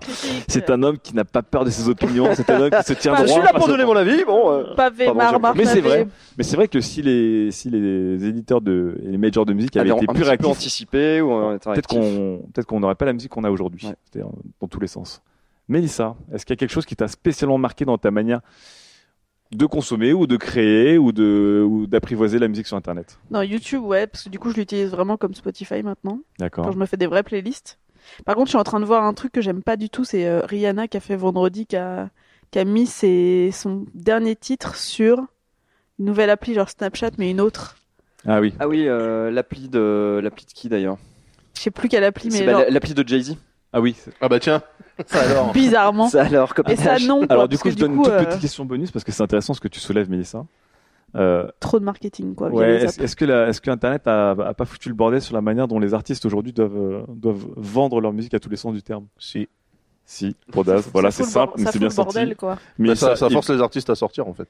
Ouais. Voilà, et à tourner, à faire des scènes. Donc si pour euh, Daz, si pour Mélissa parce que c'est elle qui en a parlé en premier évidemment, et Fibre? Euh, c'était dur avant, c'est encore plus dur maintenant parce que, pour reprendre l'exemple que j'ai cité des sites de streaming, personne ne gagne de l'argent avec. Enfin, les sites gagnent peut-être de l'argent, mais en tout cas, Oui, les artistes, pareil infinitésimal, qu'ils sont. Ouais. ils gagnent très très peu. Ouais, ouais. Toi Sylvain. Ouais, je veux dire, euh, non, ils font ce qu'ils veulent. Bon, ça veut dire que Sylvain Ouais. n'avait rien à dire. Allez, on attaque tout de suite la troisième chronique avec Mélissa. Sujet numéro 3. La fachosphère. Qui est-elle? Quels sont ses réseaux? Mélissa, alors on est parti loin et tout, mais toi tu vas nous ramener en France, dans la bonne France française. Ouais, dans des Puisque- endroits un peu sales. Exactement, nous enregistrons ce dimanche soir, au soir du deuxième tour des élections départementales. Oui. Ou cantonales ou c'est départemental. Et euh, en tant que journaliste euh, du journalisme, euh, tu as suivi, tu as couvert ces élections avant de venir nous rejoindre. Tout à fait. Avec tous les résultats que ça si tard. Et c'était donc avant même cette soirée, on, tu- on avait parlé d'un sujet qui te tenait à cœur, qui était la fachosphère, Tout qui est un fait. terme fort quand même. on discutait en fait avec Fibre, tout a commencé quand on discutait en se disant euh, le FN n'existe pas sur Internet, et là j'ai fait Fibre disait ça. c'est faux, forcément. Mais oui, en fait, je suis allée fureter sur des vers des contrées que je, je n'aime pas trop voir sur Internet et que finalement je ne vois pas assez.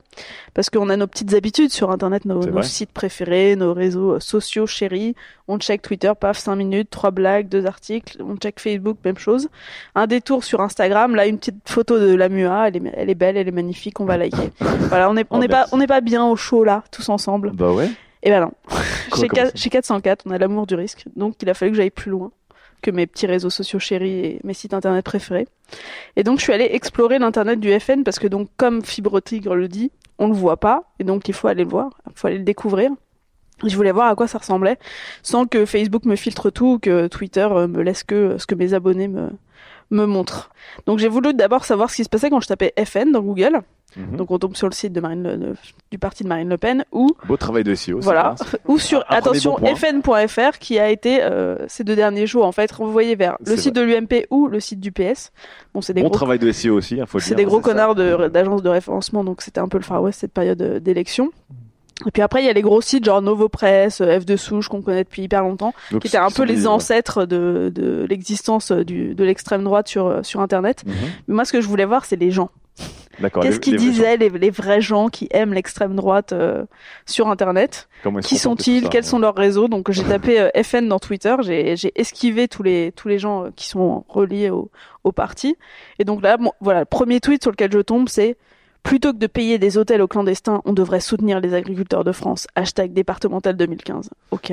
Le bon Bon. sens en action. Jusque là, tout allait bien. Le Donc est total. un, un compte qui, qui était le hâte Paris 18, mais qui se présentait comme départemental de 2015. C'est-à-dire que les gens veulent, veulent quand même hacker le- l'élection, quoi. C'est Ah oui. c'est un pauvre militant qui, a- qui était même pas genre relié au parti officiellement, mais qui qui a quel truc. Après, je vais plus loin et là, on tombe sur Arthur Labarre qui tweet On s'en doutait, le copilote était Muse, saloperie de Muse, vite Marine. Donc Muse, qui est écrit comme Buzz, ça veut dire musulman. Oui, Et donc, c'est le mec pas, disait c'est pas que le le- groupe Muse, je pense, là. Non, Voilà, non. c'est autre chose. Hein.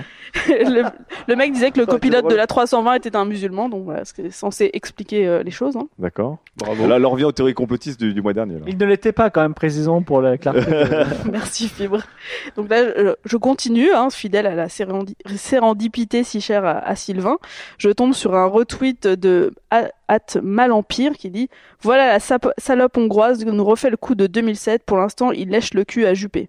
Et en dessous, il y a une photo de Sarkozy que je peux pas vous montrer, mais un super joli photomontage euh, avec euh, plein de plein de la, trucs de la Photoshop. salope hongroise, c'est Sarkozy Bah oui. C'est oui, Sarkozy. d'accord. Qui d'autre? D'accord. Oui, il retweet encore. Je suis atterré de voir cette dame chercher à manger dans cette poubelle que des racailles reçoivent, alors que des racailles reçoivent des allocs. Avec une photo d'une vieille dame qui cherche dans une poubelle. Et en fait, cette photo dans une de- d'une vieille dame dans une poubelle, on la trouve partout. Et en fait, on se rend compte que c'est pas tant le bordel que ça, que les mecs relaient toujours la même chose. D'accord. Il y, a- y un- il y a un vrai. En fait, il y a des, y a têtes de pont Ouais. qui sont euh, des gens plus ou moins identifiés euh, au FN ou à d'autres partis euh, de l'extrême droite. Et après, t'as tous les militants qui reprennent comme des moutons ces trucs-là, ou alors qui balancent des insultes euh, ou des, ou des trucs purement euh, racistes. Donc après, tu tombes sur des sur des comptes, tu vas de compte en compte, et donc euh, ça faisait deux heures que, que je lisais des, des trucs comme ça quand quand je lis quand je lis quand je lis le le énième tweet d'un mec qui dit après les menus hal- halal, les, les écolos veulent des menus végétariens dans les cantines. Maintenant, il ne faut plus des élections, il faut épuration. Ah oui. Il faut épuration. Hein. Je- Tu sais, au début, je me dis C'est bon. c'est un peu comme la fanfic aussi. La grammaire, elle est un peu bon. Hein. Et là, je dis, je réponds juste. Enfin, je me dis bon, faut que je réponde là, faut que je Ah, fasse donc un là, truc. là, tu craques. Tu... Voilà, je me dis putain, Mélissa, tu tu Normalement, le le troll le- quand, Vas-y. quand, quand t'es documentariste, tu, Ouais, tu c'est- n'interviens pas sur la prime directive là. Donc- non, mais je voulais voir comment il réagissait quoi. Donc, donc là, Donc je dis, vous êtes un malade. bah, épuration, je suis malade. euh, Le mec, il est pro-épuration, et vraiment, faut dire les choses. Lui, il me répond, casse-toi, bougnoule. Alors, je sais pas s'il a Ah. essayé de faire un, mot de, un jeu de mots sur mon nom de famille, qui est Benoît, précisons-le. Ouais. Je réponds, vous, vous, vous savez être autre chose que raciste et violent. Et là, il m'a jamais répondu, j'étais hyper déçu. Ah, Au fond, je m'attendais pas à autre chose que- qu'une insulte. Bon, plus tard, je lisais encore sur son compte Twitter euh, féminisme, genre, sans papier, pédéraste, les nouveaux segments électoraux de la gauche bobo. Enfin, voilà, Ça, des gens qui ça, croient la- faire de l'analyse euh, Ça, c'est la ligne du point, ça, non? Ça fait très Fédéraste. aussi reportage M6. Ouais. c'est- ils ont Non, bien c'est parce que j'ai pris une petite voix en faisant des, des imitations. Là, je finis par tomber sur une page Facebook, marre de se faire traiter de facho quand on aime la France. Alors, sur cette page, donc, où les gens croient qu'ils ne sont pas fachos, il y a quand même écrit, les racistes sont ceux qui arrivent dans un pays et veulent remplacer la population existence, existante, pardon, qui n'accepte pas les lois et coutumes locales et veulent imposer les leurs. En d'autres termes, on appelle ça aussi une invasion.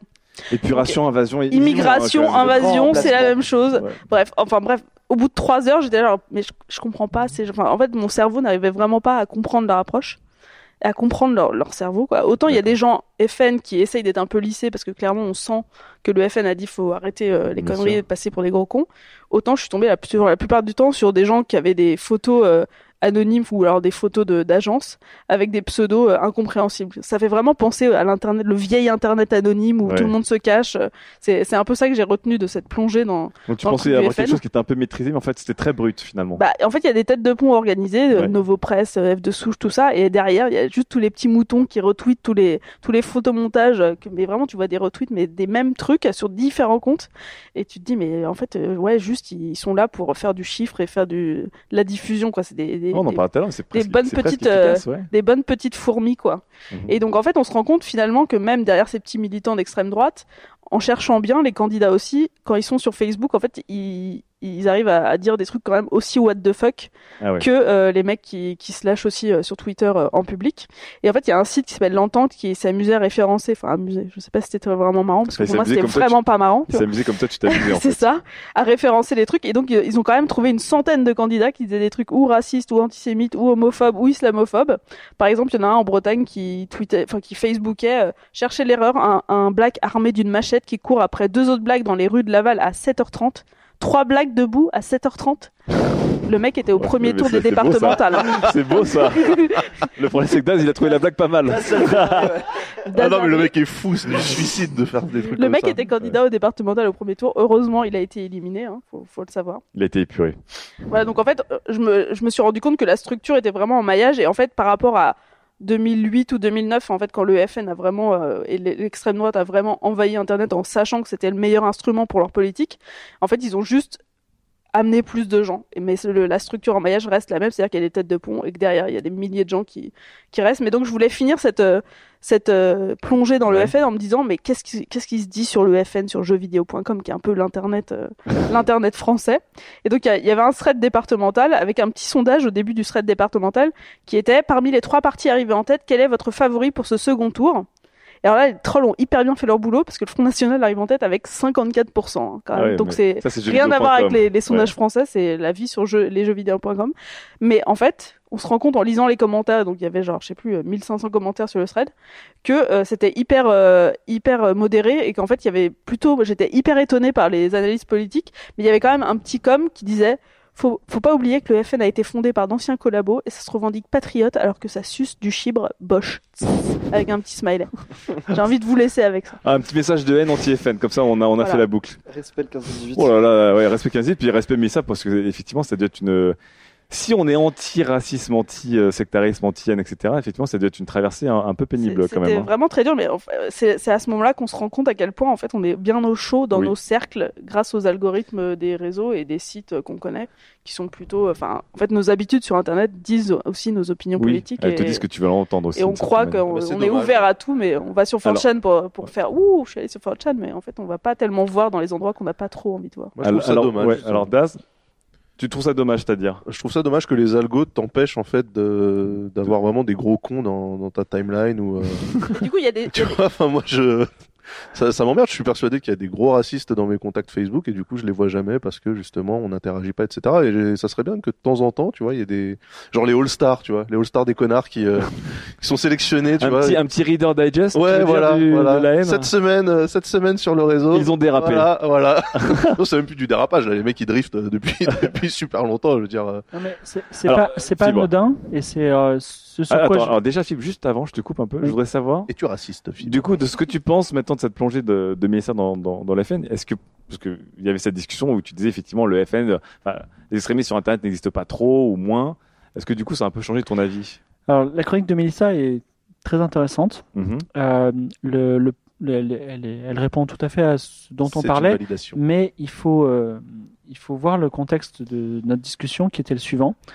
Euh, sur Twitter, comme on Oui. disait Twitter en général, euh, ça parle pas, il n'y a pas beaucoup de représentation du FN. Alors, il y a, on trouve des Ça, tweets. c'est- enfin, ça, c'est ce que c'est ton avis du coup. non, mais il y en a, il y en a numériquement, il y en a très peu. C'est-à-dire que le FN, le FN, ce soir départemental, parce qu'on est dimanche soir, c'est 30% de la France. Est-ce Mhm. que 30% des tweets sont FN Non. Ils sont majoritairement de gauche et pas. ils sont même fond de hein. gauche, tu vois. C'est 30% Non, des non, votants, c'est pas 30% de la France. Fibre, Fibre pense que le- les réseaux sociaux sont encore plutôt de gauche ou plutôt euh, euh, Et anti je pense que anti FN. Et mais, ça pense que du coup, nous, on a un prisme qui nous coupe de toute une frange. Voilà, alors De je sais pas Twitter. si c'est euh, une donc- façon d'agir sur Twitter, et, c'est d'autant plus problématique à mon sens, mais je peut-être dis peut-être n'importe quoi, parce, mais, Mais que- dis-le. parce que ça. iTélé et BFM, Mhm. ce sont des gens qui aujourd'hui utilisent Twitter comme source.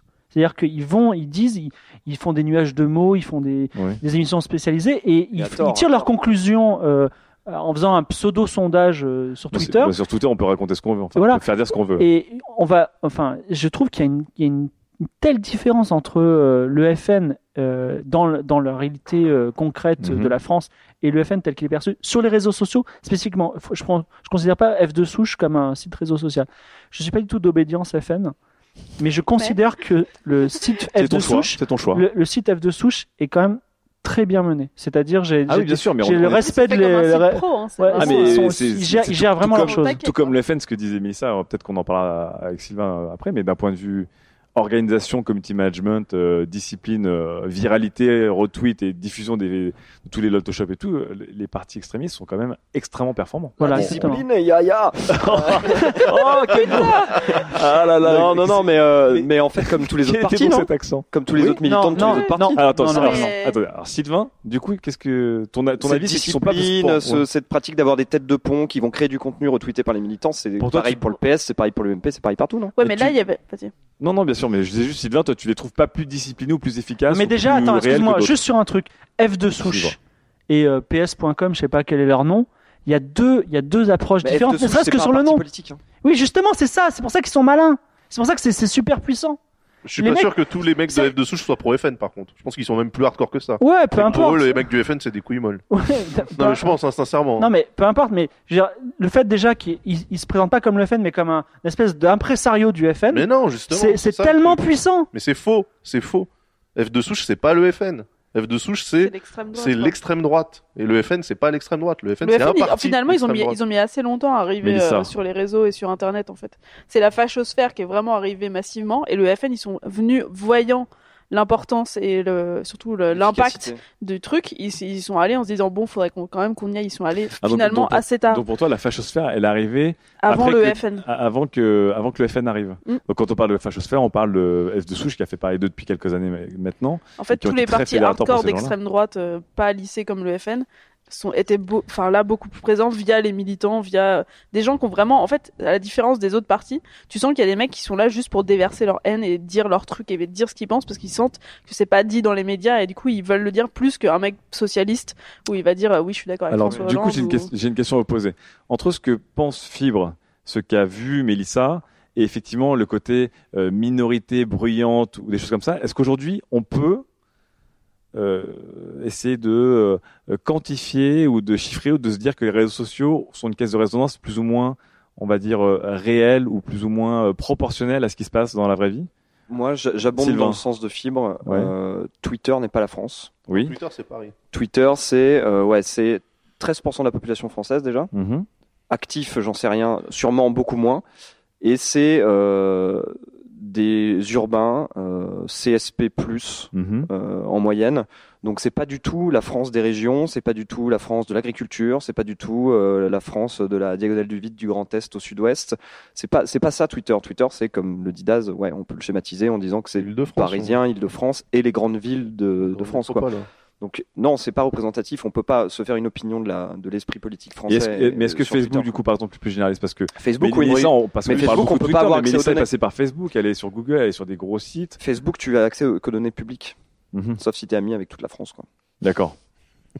Ça se fait. Mais ça pourrait être une technique, tu vois. Une Tu- agence, une tu, peux demander, tu peux demander à Fibre, il va le faire, hein, il va contacter les gens par un. Une agence d'études euh, d'études euh, des réseaux sociaux pourrait euh, se vanter de dire, bah nous on crée des comptes pour être amis avec tous les Français et ça nous permet de sortir. Le boulot. quoi. Je vais le noter ça.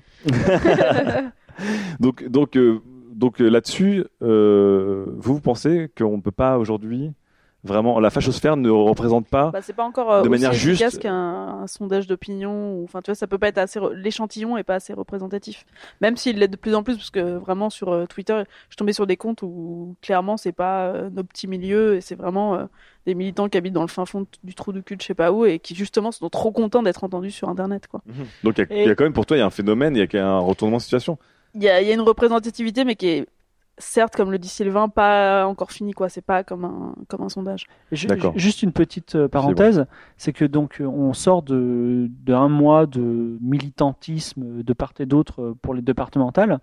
Il y a eu une attaque contre le FN qui a été faite sur le physique des gens, qui est absolument euh, incroyable, de Ah oui, bêtises. j'ai loupé ça. Ah bah ils, ils ont, les gens prenaient les, les, les, Les les affiches, affiches, des gens en disant ah regardez comme ils sont moches sur Twitter. hein. Ah oui, j'ai vu. Ça, j'ai l'impression que c'est un grand mais à c'est plus FN que le FN de faire ça. Oui. C'est- C'est-à-dire c'est des gens C'est plus bas du front que. ouais, ils, gens ils sont, ils sont encore plus fachos que, que les mecs qui dénoncent. C'est, c'est, c'est, donc, finalement, c'est 30% de, de FN. Je veux Ouais. dire, euh, peut-être, effectivement, les, les gens, ils le sont sans le savoir, tu vois. Oh là là. Ah ouais. Bah ouais. Christophe Barbier. Bon, ok. On, fi- on finira sur ce débat sur une dernière chose. Du coup, est-ce que, euh, est-ce que cette plongée dans, le, dans la fachosphère euh, de Mélissa vous donne envie? Daz, là, on a un peu parlé au début aussi, de vous dire, à un moment, ça fait du bien aussi de d'aller voir de manière objective ce qui se passe ailleurs. euh, et effectivement, on se rend compte qu'on est dans, une, dans un, un filtre qui défend beaucoup de choses lorsque on choisit qui on follow, qui sont nos amis, et qu'on a l'impression de, de, de voir une représentation complètement biaisée de la France. Est-ce que c'est nécessaire d'aller faire ces sortes de sorties euh, scolaires Mais non, mais il faut simplement se répéter que les réseaux Daz. sociaux ne sont pas, euh, ne, représentent pas la France. Non, mais ouais, même c'est important d'aller voir. Moi, je pense. Moi, dès que je peux, je follow des connards. hein. Non, mais c'est vrai. Hein. Et après, tu les Facebook, unfollow Sur Facebook, je suis ami avec des euh, genre des jeunesses euh, FN, euh, Ah ouais Ah, euh, des trucs comme ça. euh, mais je les mets dans le cercle 3, c'est-à-dire que je peux les voir sans que sans qu'eux puissent me voir. C'est des petits cercles que j'ai fait comme ça. Et euh, j'ai des j'ai aussi des euh, des euh, mecs six, pro mais pro religieux mais presque fanatiques euh, chrétiens, des choses comme ça. J'aime bien moi avoir des petites créatures comme ça. C'est Ah, un peu donc- mes Pokémon, tu vois. Ouais, Et ça, de et ça réalité, me permet, Le et ça me dîner de permet de con, me dire ce genre de choses existent, tu vois. D'accord. Ah bah très bien. ok. Et toi, Fibre, est-ce que tu essaies de d'ouvrir les yeux régulièrement, de garder bien les pieds sur terre, ou est-ce que des fois tu te complais dans, dans ce que tu as envie de lire sur les réseaux sociaux et de ce que tu as envie que les réseaux sociaux te, te Bah, poussent moi, j'ai euh, des, j'ai directement? des amis, alors entre guillemets, parce que j'ai pas vraiment d'amis, mais j'ai des- amis FN, j'ai des amis euh, ultra Ouais. ultra. Ben, c'est des mecs qui ont une qualité humaine euh, indépendante de leur euh, opinion euh, politique. Mhm. Donc euh, voilà, je non mais, Non, mais on moi moi d'accord. moi Ouais, je suis je suis je, suis je suis fondamentalement pour une liberté d'opinion et d'expression. Voilà, même si demain Daz il est F2 souche à mort, bah, il sera toujours Daz et je l'aimerais toujours autant. Donc euh, voilà, c'est Ok, très bien. c'est- comme ça que ça se passe. C'est beau. C'est beau. Bon, alors on- euh, restez, restez bien ouverts, c'est ça qu'on pourrait dire à nos, à nos auditeurs Stay frosty, stay on, on frosty. vous fera un petit FF euh, bien senti euh, la semaine de la sortie du 404 avec des petits comptes. Vous allez voir, vous n'allez pas regretter. bien sympa. Allez, une fac. F, A, Q. Dernière FAQ de notre numéro de mars de 404. Euh, on en fait une petite rapide parce qu'on a déjà la réponse. Iris Olala nous disait Est-ce que vous avez des podcasts dont vous êtes accro à nous présenter? Et alors là, je laisse Fibre répondre. Et oui. Pourquoi? Non, parce que tous les vendredis, tu Oui, tous les vendredis, je m'occupe du FF. On a déjà tout dit. Pourquoi? Bah, on a on a recommandé présente, euh, on a recommandé les démons du midi, Oui. qui est très très bon podcast de musique de jeux vidéo. Euh, le podcast ZQSD de jeux Oui. vidéo aussi. La Gapa. Euh, Blaga, la, la, Lagapar. Lagapar, euh, Lagapar. podcast euh, de jeux vidéo. Et euh, le dernier, c'était Axolot Blog euh, qui fait des votes vidéocasts. C'est super cool, super intéressant. Très bien. Et si on a des, parce qu'on avait, on ne fait que des FF, on ne présente que des podcasts euh, français ou francophones. Oui. Est-ce qu'il y a c'est- des, est-ce qu'il y a des podcasts anglais que vous aimez rapidement, Mélissa? Euh, j'ai beau sur les nouvelles techno, vous voulez Non, dire non, non, n'importe lequel, n'importe lequel. Non, j'ai beaucoup aimé euh, Serial, sans, Ouais, bon, surprise. Bon, c'est vrai. Si vous êtes euh, anglophone, Serial est un Ou véritable. This American bijou. Life, qui est le parent de Serial, en fait. Très bien. Est-ce qu'il y en a parmi nous qui, qui écoutons d'autres podcasts? Daz lui s'en fout. Il est... Si, c'est cool, c'est quoi? C'est cool, c'est quoi? Ah, C'est ça c'est quoi big up. C'est un, c'est un nouveau Voilà. podcast qui arrive. Hein. C'est ça. C'est très intéressant. C'est Parce que Das est invité je dis pas ça parce que je suis dedans. Euh, C'est présenté par Nekoto qui intervient également dans le podcast sur les comics. ouais, Comics Outcast. Ouais, c'est ça. Tout à fait. Sylvain, Moi, j'écoute le Romcast. le Romcast. Ouais, qui nous ont interviewé. Hein. Exactement, dans un, dans épisode trop de spécial copinage. podcast, hein, d'ailleurs. Trop de copinage. Ben, je vous conseillerais euh, What the Tech, qui est euh, le podcast très court format de The Verge et qui parle de choses euh, très simples et qui les explique très simplement. Notamment les fanfics. Notamment les fanfics qui étaient très très bien. Euh, c'est bien, on est, vous avez de, de quoi écouter, mais bon, ne lâchez pas parce qu'on attaque la toute dernière chronique avec Sylvain. Non, je déconne, c'est bon. Allez, avec Dave, c'est parti. Sujet numéro 4. De l'évidente et totale supériorité du PC sur les consoles. Et pour finir cette longue émission, c'est le Seigneur des Anneaux des émissions. hein. C'est le Director's Cut 3 heures là ce soir là. C'est euh, l'intégrale, tous les bonus DVD, Je suis les, la voiture les au balai, là, je, cutscenes. je ramasse tout le monde. Super. On est au top. Et euh, Das, de quoi tu vas nous parler pour cette toute dernière chronique? Eh bien, je vais parler euh, de PC Allez, pour changer. allez. Parce que nous, au Studio 404, on aime, euh, on aime le PC. Je le disais l'année dernière. Euh, le PC, c'est le dernier bastion de liberté qui existe depuis qu'il est interdit de monter à cheval euh, dans les trains et de fouetter ses gosses avec des chaînes de vélo. Pourtant, le PC, objet disgracieux, a longtemps été cantonné aux arrière-salles enfumées et autres lieux interlopes, Mhm. avec son boîtier béjasse, ses ventilos qui ventilent et son disque dur qui croustille. Le PC a vécu à l'ombre, caché sous le bureau comme une stagiaire à la Maison Blanche sous Clinton, quand les consoles, ces putafranges numériques, trônaient fièrement dans le salon, juste à côté de la télé, au seul prétexte qu'elles étaient jolies et qu'elles utilisaient aussi des câbles Péritel. La situation en était donc là, avec Nintendo, Microsoft et Sony qui se querellaient tels les Lannister, Stark et Baratheon, ne prêtant pas attention à la révolte qui couvait de l'autre côté du mur du salon, malgré les avertissements de la Ségarde de nuit, exilée en 2003. bravo. Euh, BG, exilée en 2003 et qui ne cessait de leur répéter Windows is coming. Brace yourself. Windows is coming. Avance rapide en 2008, euh, le site The Escapist teste The Witcher et crée le terme Glorious PC Gaming Master Race pour expliquer que le gameplay complexe et absolument pas intuitif du titre permet d'éviter aux sales gueux de joueurs console, donc euh, Dirty Console Playing Peasants, de venir le souiller. C'est à peu près à ce moment que les PC deg, comme on aime euh, encore parfois à les appeler dans certains cercles de joueurs puceaux, adeptes de Mario Kart, c'est un pléonasme, euh, euh, donc les PC deg réalisent que tel le vilain petit canard, ils ne sont justement pas des cols verts tout flingués, mais bel et bien des signes BG majestueux, majestueux parce qu'ils ont des touches majuscules, avec Voilà. 32 gigas de RAM et une carte graphique qui coûte le prix d'un pavillon à Bobigny.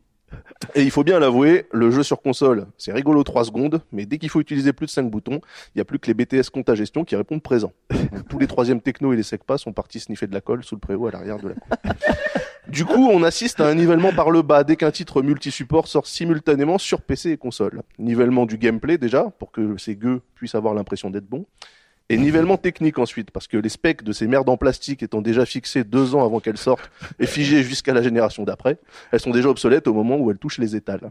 C'est pas, pas ma faute, c'est l'industrie qui veut ça. D'ailleurs, si vous voulez vexer une console, c'est très très simple, j'ai une bonne technique. D'abord, vous lui dites Xbox démarrer, parce que c'est comme ça que ça s'allume, c'est double. hein. et puis ensuite, vous lui dites 1080p, 60 fps et anti-aliasing. Et là, vous allez observer son petit cœur de silicium prendre feu devant sa propre incompétence. Du coup, j'ai un petit guide simple hein, pour vous aider euh, quand vous êtes en face euh, d'un jeu que- qui vous semble suspect. Donc, si votre jeu est marron-gris, scintille comme pas possible et affiche des textures cracra, s'il y a 122 informations affichées à l'écran, dont votre santé, votre cible, la santé de la cible, sa situation familiale, la marque de son cheval et la route pour l'atteindre, Sacrebleu, ne cherchez pas plus loin, c'est un jeu développé en parallèle pour une console. et là, vous me dites, ok, mais que faire face à ça? Alors c'est simple, si vous jouez sur console, ce qu'il faut faire, c'est bah, vous l'éteignez, vous la débranchez, puis vous l'achetez contre un mur de toutes vos forces. Ensuite, vous attendrez 6 ou 7 ans pour la génération suivante en priant qu'elle soit rétrocompatible. Ce qui ne sera pas le cas, je vous le dis déjà, spoiler. Euh, si vous jouez sur PC, alors là c'est simple, vous ouvrez les options grâce à la touche euh, échappe, vous réglez la difficulté euh, sur PC. Des fois ils appellent ça adulte, mais bon, là, ça veut dire la même chose. Et dans les options graphiques, vous mettez tous les taquets sur Ultra BG High Technicolor et vous profitez. Alors je sais que certains auditeurs euh, désargentés et sans aucune idée de ce qu'est le beau, avec un B majuscule, vont rager et me dire ouais c'est faux, il existe des jeux archi complexes sur console comme euh, comme euh, comme euh, comme rien. La console c'est l'héritière de l'arcade et l'arcade je vous le rappelle ça visait à rentabiliser la machine au maximum en mettant le joueur face à des jeux dont le fonctionnement peut être compris en 12 secondes. Donc alors la question à la question est-il possible de créer un gameplay complexe sur console? Je Oui. répondrai non. Pourquoi? Parce que les joueurs sont des gogoles impatients, des enfants. C'est comme ça qu'on dit. Mais comment faire alors? Et ben là, c'est très très simple. Il y a des artifices qui existent. Euh, c'est que souvent les joueurs console, en fait, c'est euh, ces gueux donc ont pas de vocabulaire et ils confondent très très souvent complexe et difficile. Donc il suffit de rendre le jeu plus dur, pas plus complexe. Le jeu peut être très très con. Mais très très dur, voilà. Donc vous mettez Dark, Demon, vous mettez Blood dans le titre. Oh, ça attaque certains jeux là. Vous virez de base toutes les béquilles qu'on leur a ajoutées en fait depuis 12 piges, comme euh, la map, les sauvegardes, la santé qui se régénère et tout le reste, et vous sortez votre jeu. Voilà. Et là, les gens auront l'impression d'un seul coup d'avoir un jeu ultra complexe, alors que non, non, c'est juste de la merde. Euh, ultime preuve que le, que le PC, c'est vraiment l'avenir. C'est depuis à peu près deux générations de consoles, donc depuis bah, la Xbox 360 et la PS3, euh, les constructeurs tentent de brouiller un peu les pistes en transformant leur machine, euh, en rajoutant des disques durs à 5400 tours minute. les pauvres. Des fonctionnalités multimédia, eh, Xbox, ça joue un film, et des mises à jour du système d'exploitation. Ça, c'est les PlayStation qui se mettent à jour tous les jours. Ils ont mal compris. Mise à jour, ouais, c'est ça. Ils, ils auraient dû appeler ça mise à mois ou mise à année, je sais pas. mais Mise bref. à tous les jours. Et bon, ok, d'accord, j'admets, côté PC aussi, on tente un peu de réduire l'empreinte de, de l'OS, donc le masque un petit peu, on, am- on améliore euh, l'ergonomie, par exemple Big Picture euh, chez Steam, Mhm. et on tente de réduire aussi les temps de démarrage. Mais bon, si on colle un logo Ferrari sur une Renault 21 Nevada, on trompe personne. Alors qu'un mec qui a une Ferrari, qui met un petit logo Renault sur sa voiture, ça s'appelle un clin d'œil. Sans rancune les mecs, hein. Oh, alors là on a toute la communauté des consoleux. Comment on les appelle Les Nintendo Sex, c'est ça? Les N-Sex. les sexuels, N-Sex. les, les Sonyais pour Les Sony Sony. et les bouseux pour les Xbox. Ah ouais. Et les gens de Sega, donc, sont les Les Sega- Segadeg. C'est Segadeg, hein, on les appelle les décédés. Donc en fait. tous ces gens-là, tu te les as mis à dos en expliquant la supériorité euh, totale, euh, c'est-à-dire technique, mais aussi euh, euh, game designesque du, du jeu PC. Ah Carrément, oui, Da- Da- oui, oui, oui, oui, oui. ok. C'est F de souche du PC en fait. Non, même pas. Même pas. Non, non, c'est vrai que les, bah, les jeux consoles, c'est, c'est mignon, c'est, euh, c'est acidulé. Des fois, c'est euh, pas acidulé Voilà, Il du y a tout. des mecs qui vont te Ouais, Dark Souls, c'est super acidulé. Non, mais c'est Alors- pas, non, mais alors voilà, Dark Alors- Souls, c'est l'exemple typique Voilà. du jeu de merde. C'est un die and retry bête et méchant, c'est nul. Alors Fibre, toi qui, toi qui adore les consoles, qui, Alors, qui est revenu du PC Alors et oui. qui adore Dark Souls, comment tu, quand tu, Chronique. cette chronique chronique criminelle. non, mais parce que des enfants vont l'écouter, ils vont dire ah mais c'est vrai, il a raison, et ils vont le suivre et ils vont rentrer dans un schéma de souffrance dont moi-même j'ai mis des années à m'extirper. Mais non. Je, je suis un ancien, je suis un ancien PC deg. en fait, tu en parles comme si tu étais une ancienne femme battue qui. Ah non mais qui- j'ai souffert, Ah, mais j'ai souffert des abîmes mais je vais vous raconter la souffrance et vous allez vous allez partir loin et vous allez jeter votre PC. C'est pas possible, c'est une souffrance. J'ai eu mon premier PC en 1985, un 1512 noir et blanc sans disque dur, 8 disquettes pour Monkey Island, il fallait changer Je tout le temps, c'était atroce. Euh, voilà. à 386 SX ensuite, euh, il fallait modifier le config 6 chaque fois qu'on envoie. Enfin, en gros, il y a 20 en gros, en il y a des choses. C'était à 30 ans, Fibre. Euh, Daz a fait preuve de, de, de beaucoup de mauvaise foi. Je vais faire preuve d'un petit peu de mauvaise foi en disant une chose qui est quand même très réelle, c'est que quand vous achetez un jeu sur PC, il peut ne pas marcher. C'est c'est con, mais c'est- c'est comme ça. Moi, j'ai un. PC, j'ai acheté Crusader Kings 2, par exemple, il marche pas sur mon portable, il marche sur, sur mon PC normal, mais il marche pas sur mon portable. Et ça, pff, c'est les, les mecs du, du PC Ah, mais diront ah bah ouais, attends, mais Mélissa demande pourquoi. C'est vrai. La question est vraie. parce que tout est approximatif sur PC. Non, PC, non, non, mais non, non. attends, a attends, attends, raison, attends, attends, attends, il n'y a pas de normalisation Non, non, sur non. le PC. Le PC, c'est un concours de bits. C'est-à-dire, il te l'a dit, il te l'a dit. ton explication Non, il te l'a Non, non, dit. non, non, Oui, parce que t'as dit, t'as dit 1024, euh, résolution de malade, tout ça, etc. Pourquoi un jeu ne marche pas quand tu le mets Alors, je vais t'expliquer pourquoi. Parce qu'en fait, Daz. un jeu, tu vois, c'est comme une, euh, par, exemple, sur une voiture, en fait, on te dit quel carburant faut mettre dedans. Si t'achètes une voiture qui tourne avec du sans-plomb et que tu mets du diesel, ta voiture démarrera pas. Ouais. Le jeu sur PC, en fait, il y a des, une configuration requise minimum, en fait. Et si tu matches pas, bah, ton jeu, il Mais ben pas. et voilà. T'as pas Et t'as regardé, pas Mais lu non, parce qu'il la- ne lit pas, puisque c'est un imbécile. Non, non, mais moi j'ai la configuration, mais des fois ça marche pas, ok? Des fois, sais quoi? Des fois, le jeu, le jeu plante et euh, ah bah il faut juste le relancer, tu vois? Et Ah, donc, Alors, non, j'ai en fait, j'ai Antoine- vécu ça, j'ai vécu ça et je trouvais ça normal. Et je disais, ah, c'est cool quand même, tout ça. Et un jour, j'ai acheté une PlayStation 2 et là, la lumière divine m'est tombée dessus. Alléluia, des anges et tout. Et tu sais quoi? J'ai acheté un jeu, il marchait.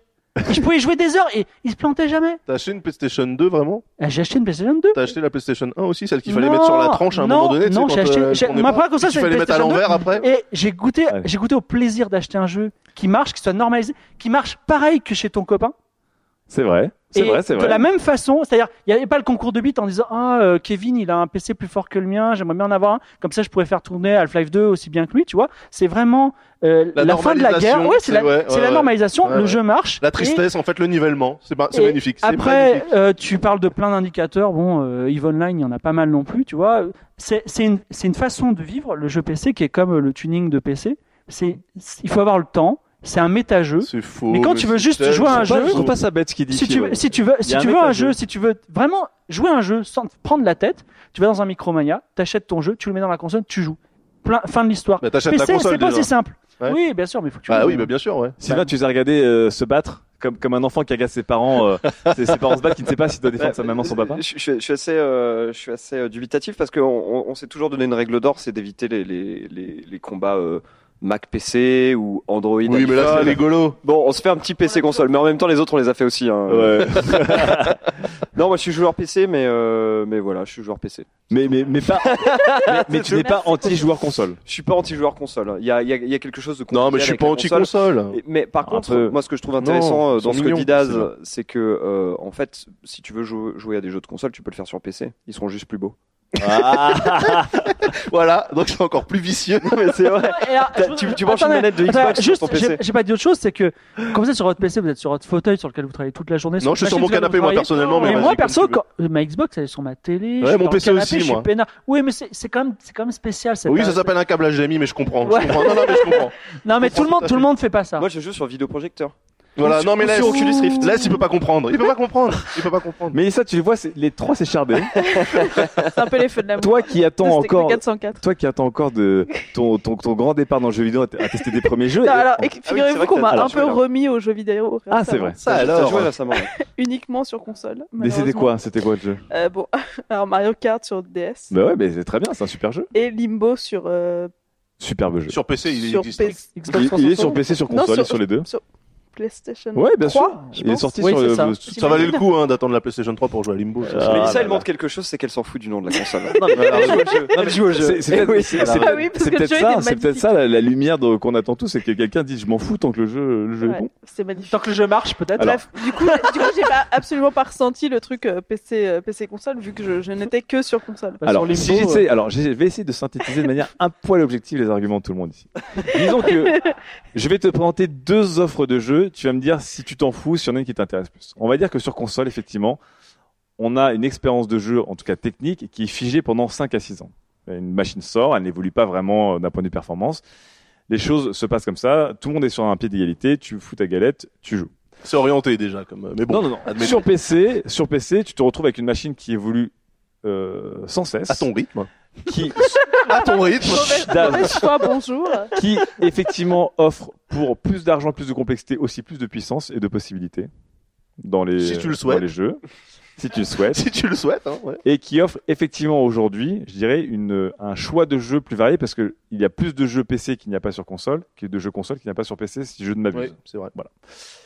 Qu'est-ce que tu choisirais il a, il a, non, non, Qui a il dit a- crash sur l'iPhone Attends, attends, il a, il a oublié un argument qui est euh, Non, non, je que non non qui est que sur une des deux plateformes, euh, ton jeu que tu as acheté il y a laquelle. 10 ans, bah tu peux le faire tourner. Sur PC, tu parles. Ouais.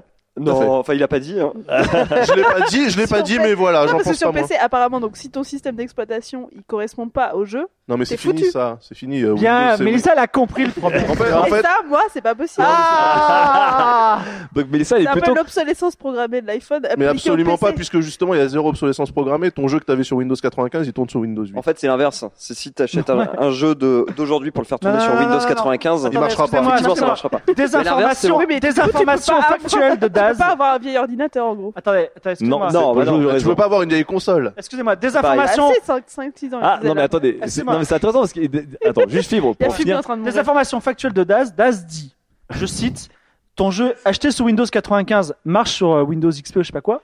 C'est faux. C'est vrai. C'est si, faux. Fais-le, télécharge un jeu des 95, fais-le tourner sur Je ton PC. Il te faut un putain d'émulateur et des putains de configurations pendant deux heures. T'émules Windows dans Windows, mais j'ai envie de te gifler tellement tu fais des conneries. C'est incroyable. Le mec émule Windows dans Windows. Eh ben, il te faut. Magnifique. Il y a un Moi, mode- moi, il je, mode moi, je fais de l'émulation, je, joue à des vieux jeux et il faut, Mais tu joues il sur faut que tu te casses le cul, il faut que tu utilises DOSBox, c'est compliqué. Bah oui, parce que c'est des jeux sous DOS. Je parle de jeux sous Windows. Mais même des Windows, Windows 95, c'est pas aussi simple. Il faut émuler Windows 95 sous Windows XP. Non, compatibilité. Eh ben oui, Oh mais il faut, le- il mec, faut le faire. le, le mec, mais vraiment, mais c'est incroyable. Il faut le faire. incroyable. Attends, trouve-le ton mode de compatibilité. Là, tu fais un clic droit sur propriété. Ouais, mais est-ce qu'elle le savait, Mélissa Mais vous m'auriez dit. C'est incroyable, c'est incroyable. C'est marrant, je vais faire, je vais faire normal, mais je trouve que tout le monde a un peu raison dans l'histoire. Non, alors, je vais te dire cliquer non, droit non. pour dire un mode compatibilité. D'un côté, Ah, je pense que beaucoup de gens n'ont pas envie de te dire, attends, il faut. Non, non, non, la, Les différence entre l'argument de. Fibre et le mien, c'est que moi, quand je critique les consoles, je sais comment elles fonctionnent. Fibre, il s'est arrêté au PC en 96, il est plus jamais revenu. Donc ça fait juste 20 ans, en fait. Les choses ont changé. Le monde a bougé, Fibre. J'ai arrêté en 2000. Bon, en oui, tout bah cas, oui, c'était il y a 15 ans. Ah, en tout cas, le mec est complètement legit. en tout cas, de ce qu'on a entendu, Mélissa est plutôt, pour l'instant, plus branché console que PC. Mais, enfin, Mais il va- j'oppose. là, là, il va me traiter de noob. Non, non, non, non, non, tu l'es, mais c'est non, non, mais sincèrement, sincèrement, si on avait encore le paysage console qu'on avait il y a, il y a 15 ans, ça serait totalement euh, légitime.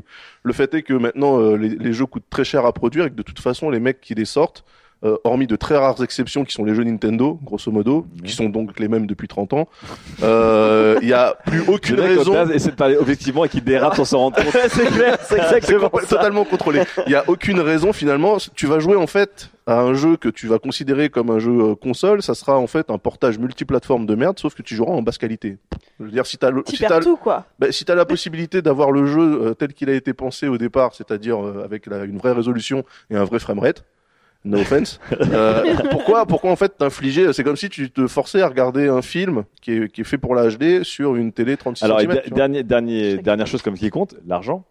Tout à fait, mais alors la différence, mon petit gars, c'est que ta console, rappelle-moi le prix de la PS4, 400 euros? 400 Ouais. euros. Voilà, donc moi mon PC, en fait, il y a une notion d'amortissement, mais ça aussi, les gens, les gens vont avoir du mal à comprendre ça. C'est compliqué, Les ça gens, vont avoir du mal, non, les gens vont avoir, vont avoir du mal à comprendre ça. C'est-à-dire que le PC que j'utilise, oui. le, le PC que j'utilise, je l'ai acheté en 2009. Donc j'ai tout monté en 2009 pour un investissement d'à peu près 800 euros. Ouais.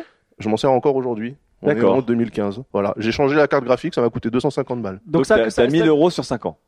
À peu près. D'accord. Voilà. Au lieu d'avoir 400 euros sur 5 ans. Non. Donc, Non, non, parce que entre temps, j'ai eu la PS3, puis la Xbox 360, Non. et la PS4 à 400 Sur- balles. Donc sur- vas-y, on va dire 400 euros pour chacune des consoles sur, allez, oui, sur 7 ans.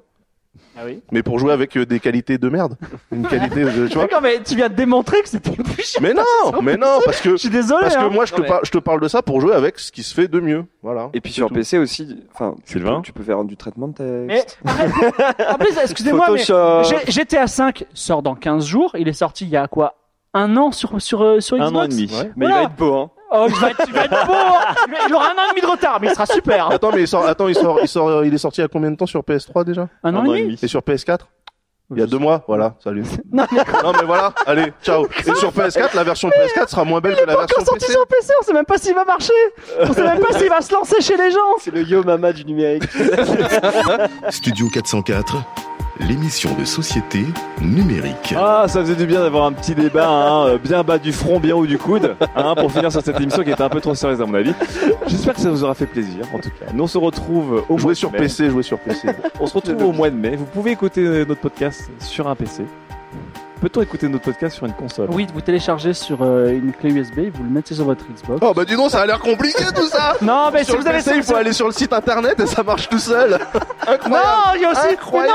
Mais non, mais non, mais non, on peut aussi. euh, Oui, il y a un plugin SoundCloud certainement, oui, qu'il faut télécharger. Xbox télécharge, ouais, très bien, très bien, très bien, très bien, très bien. Au mois prochain, les amis. Allez, Xbox au mois prochain, ciao.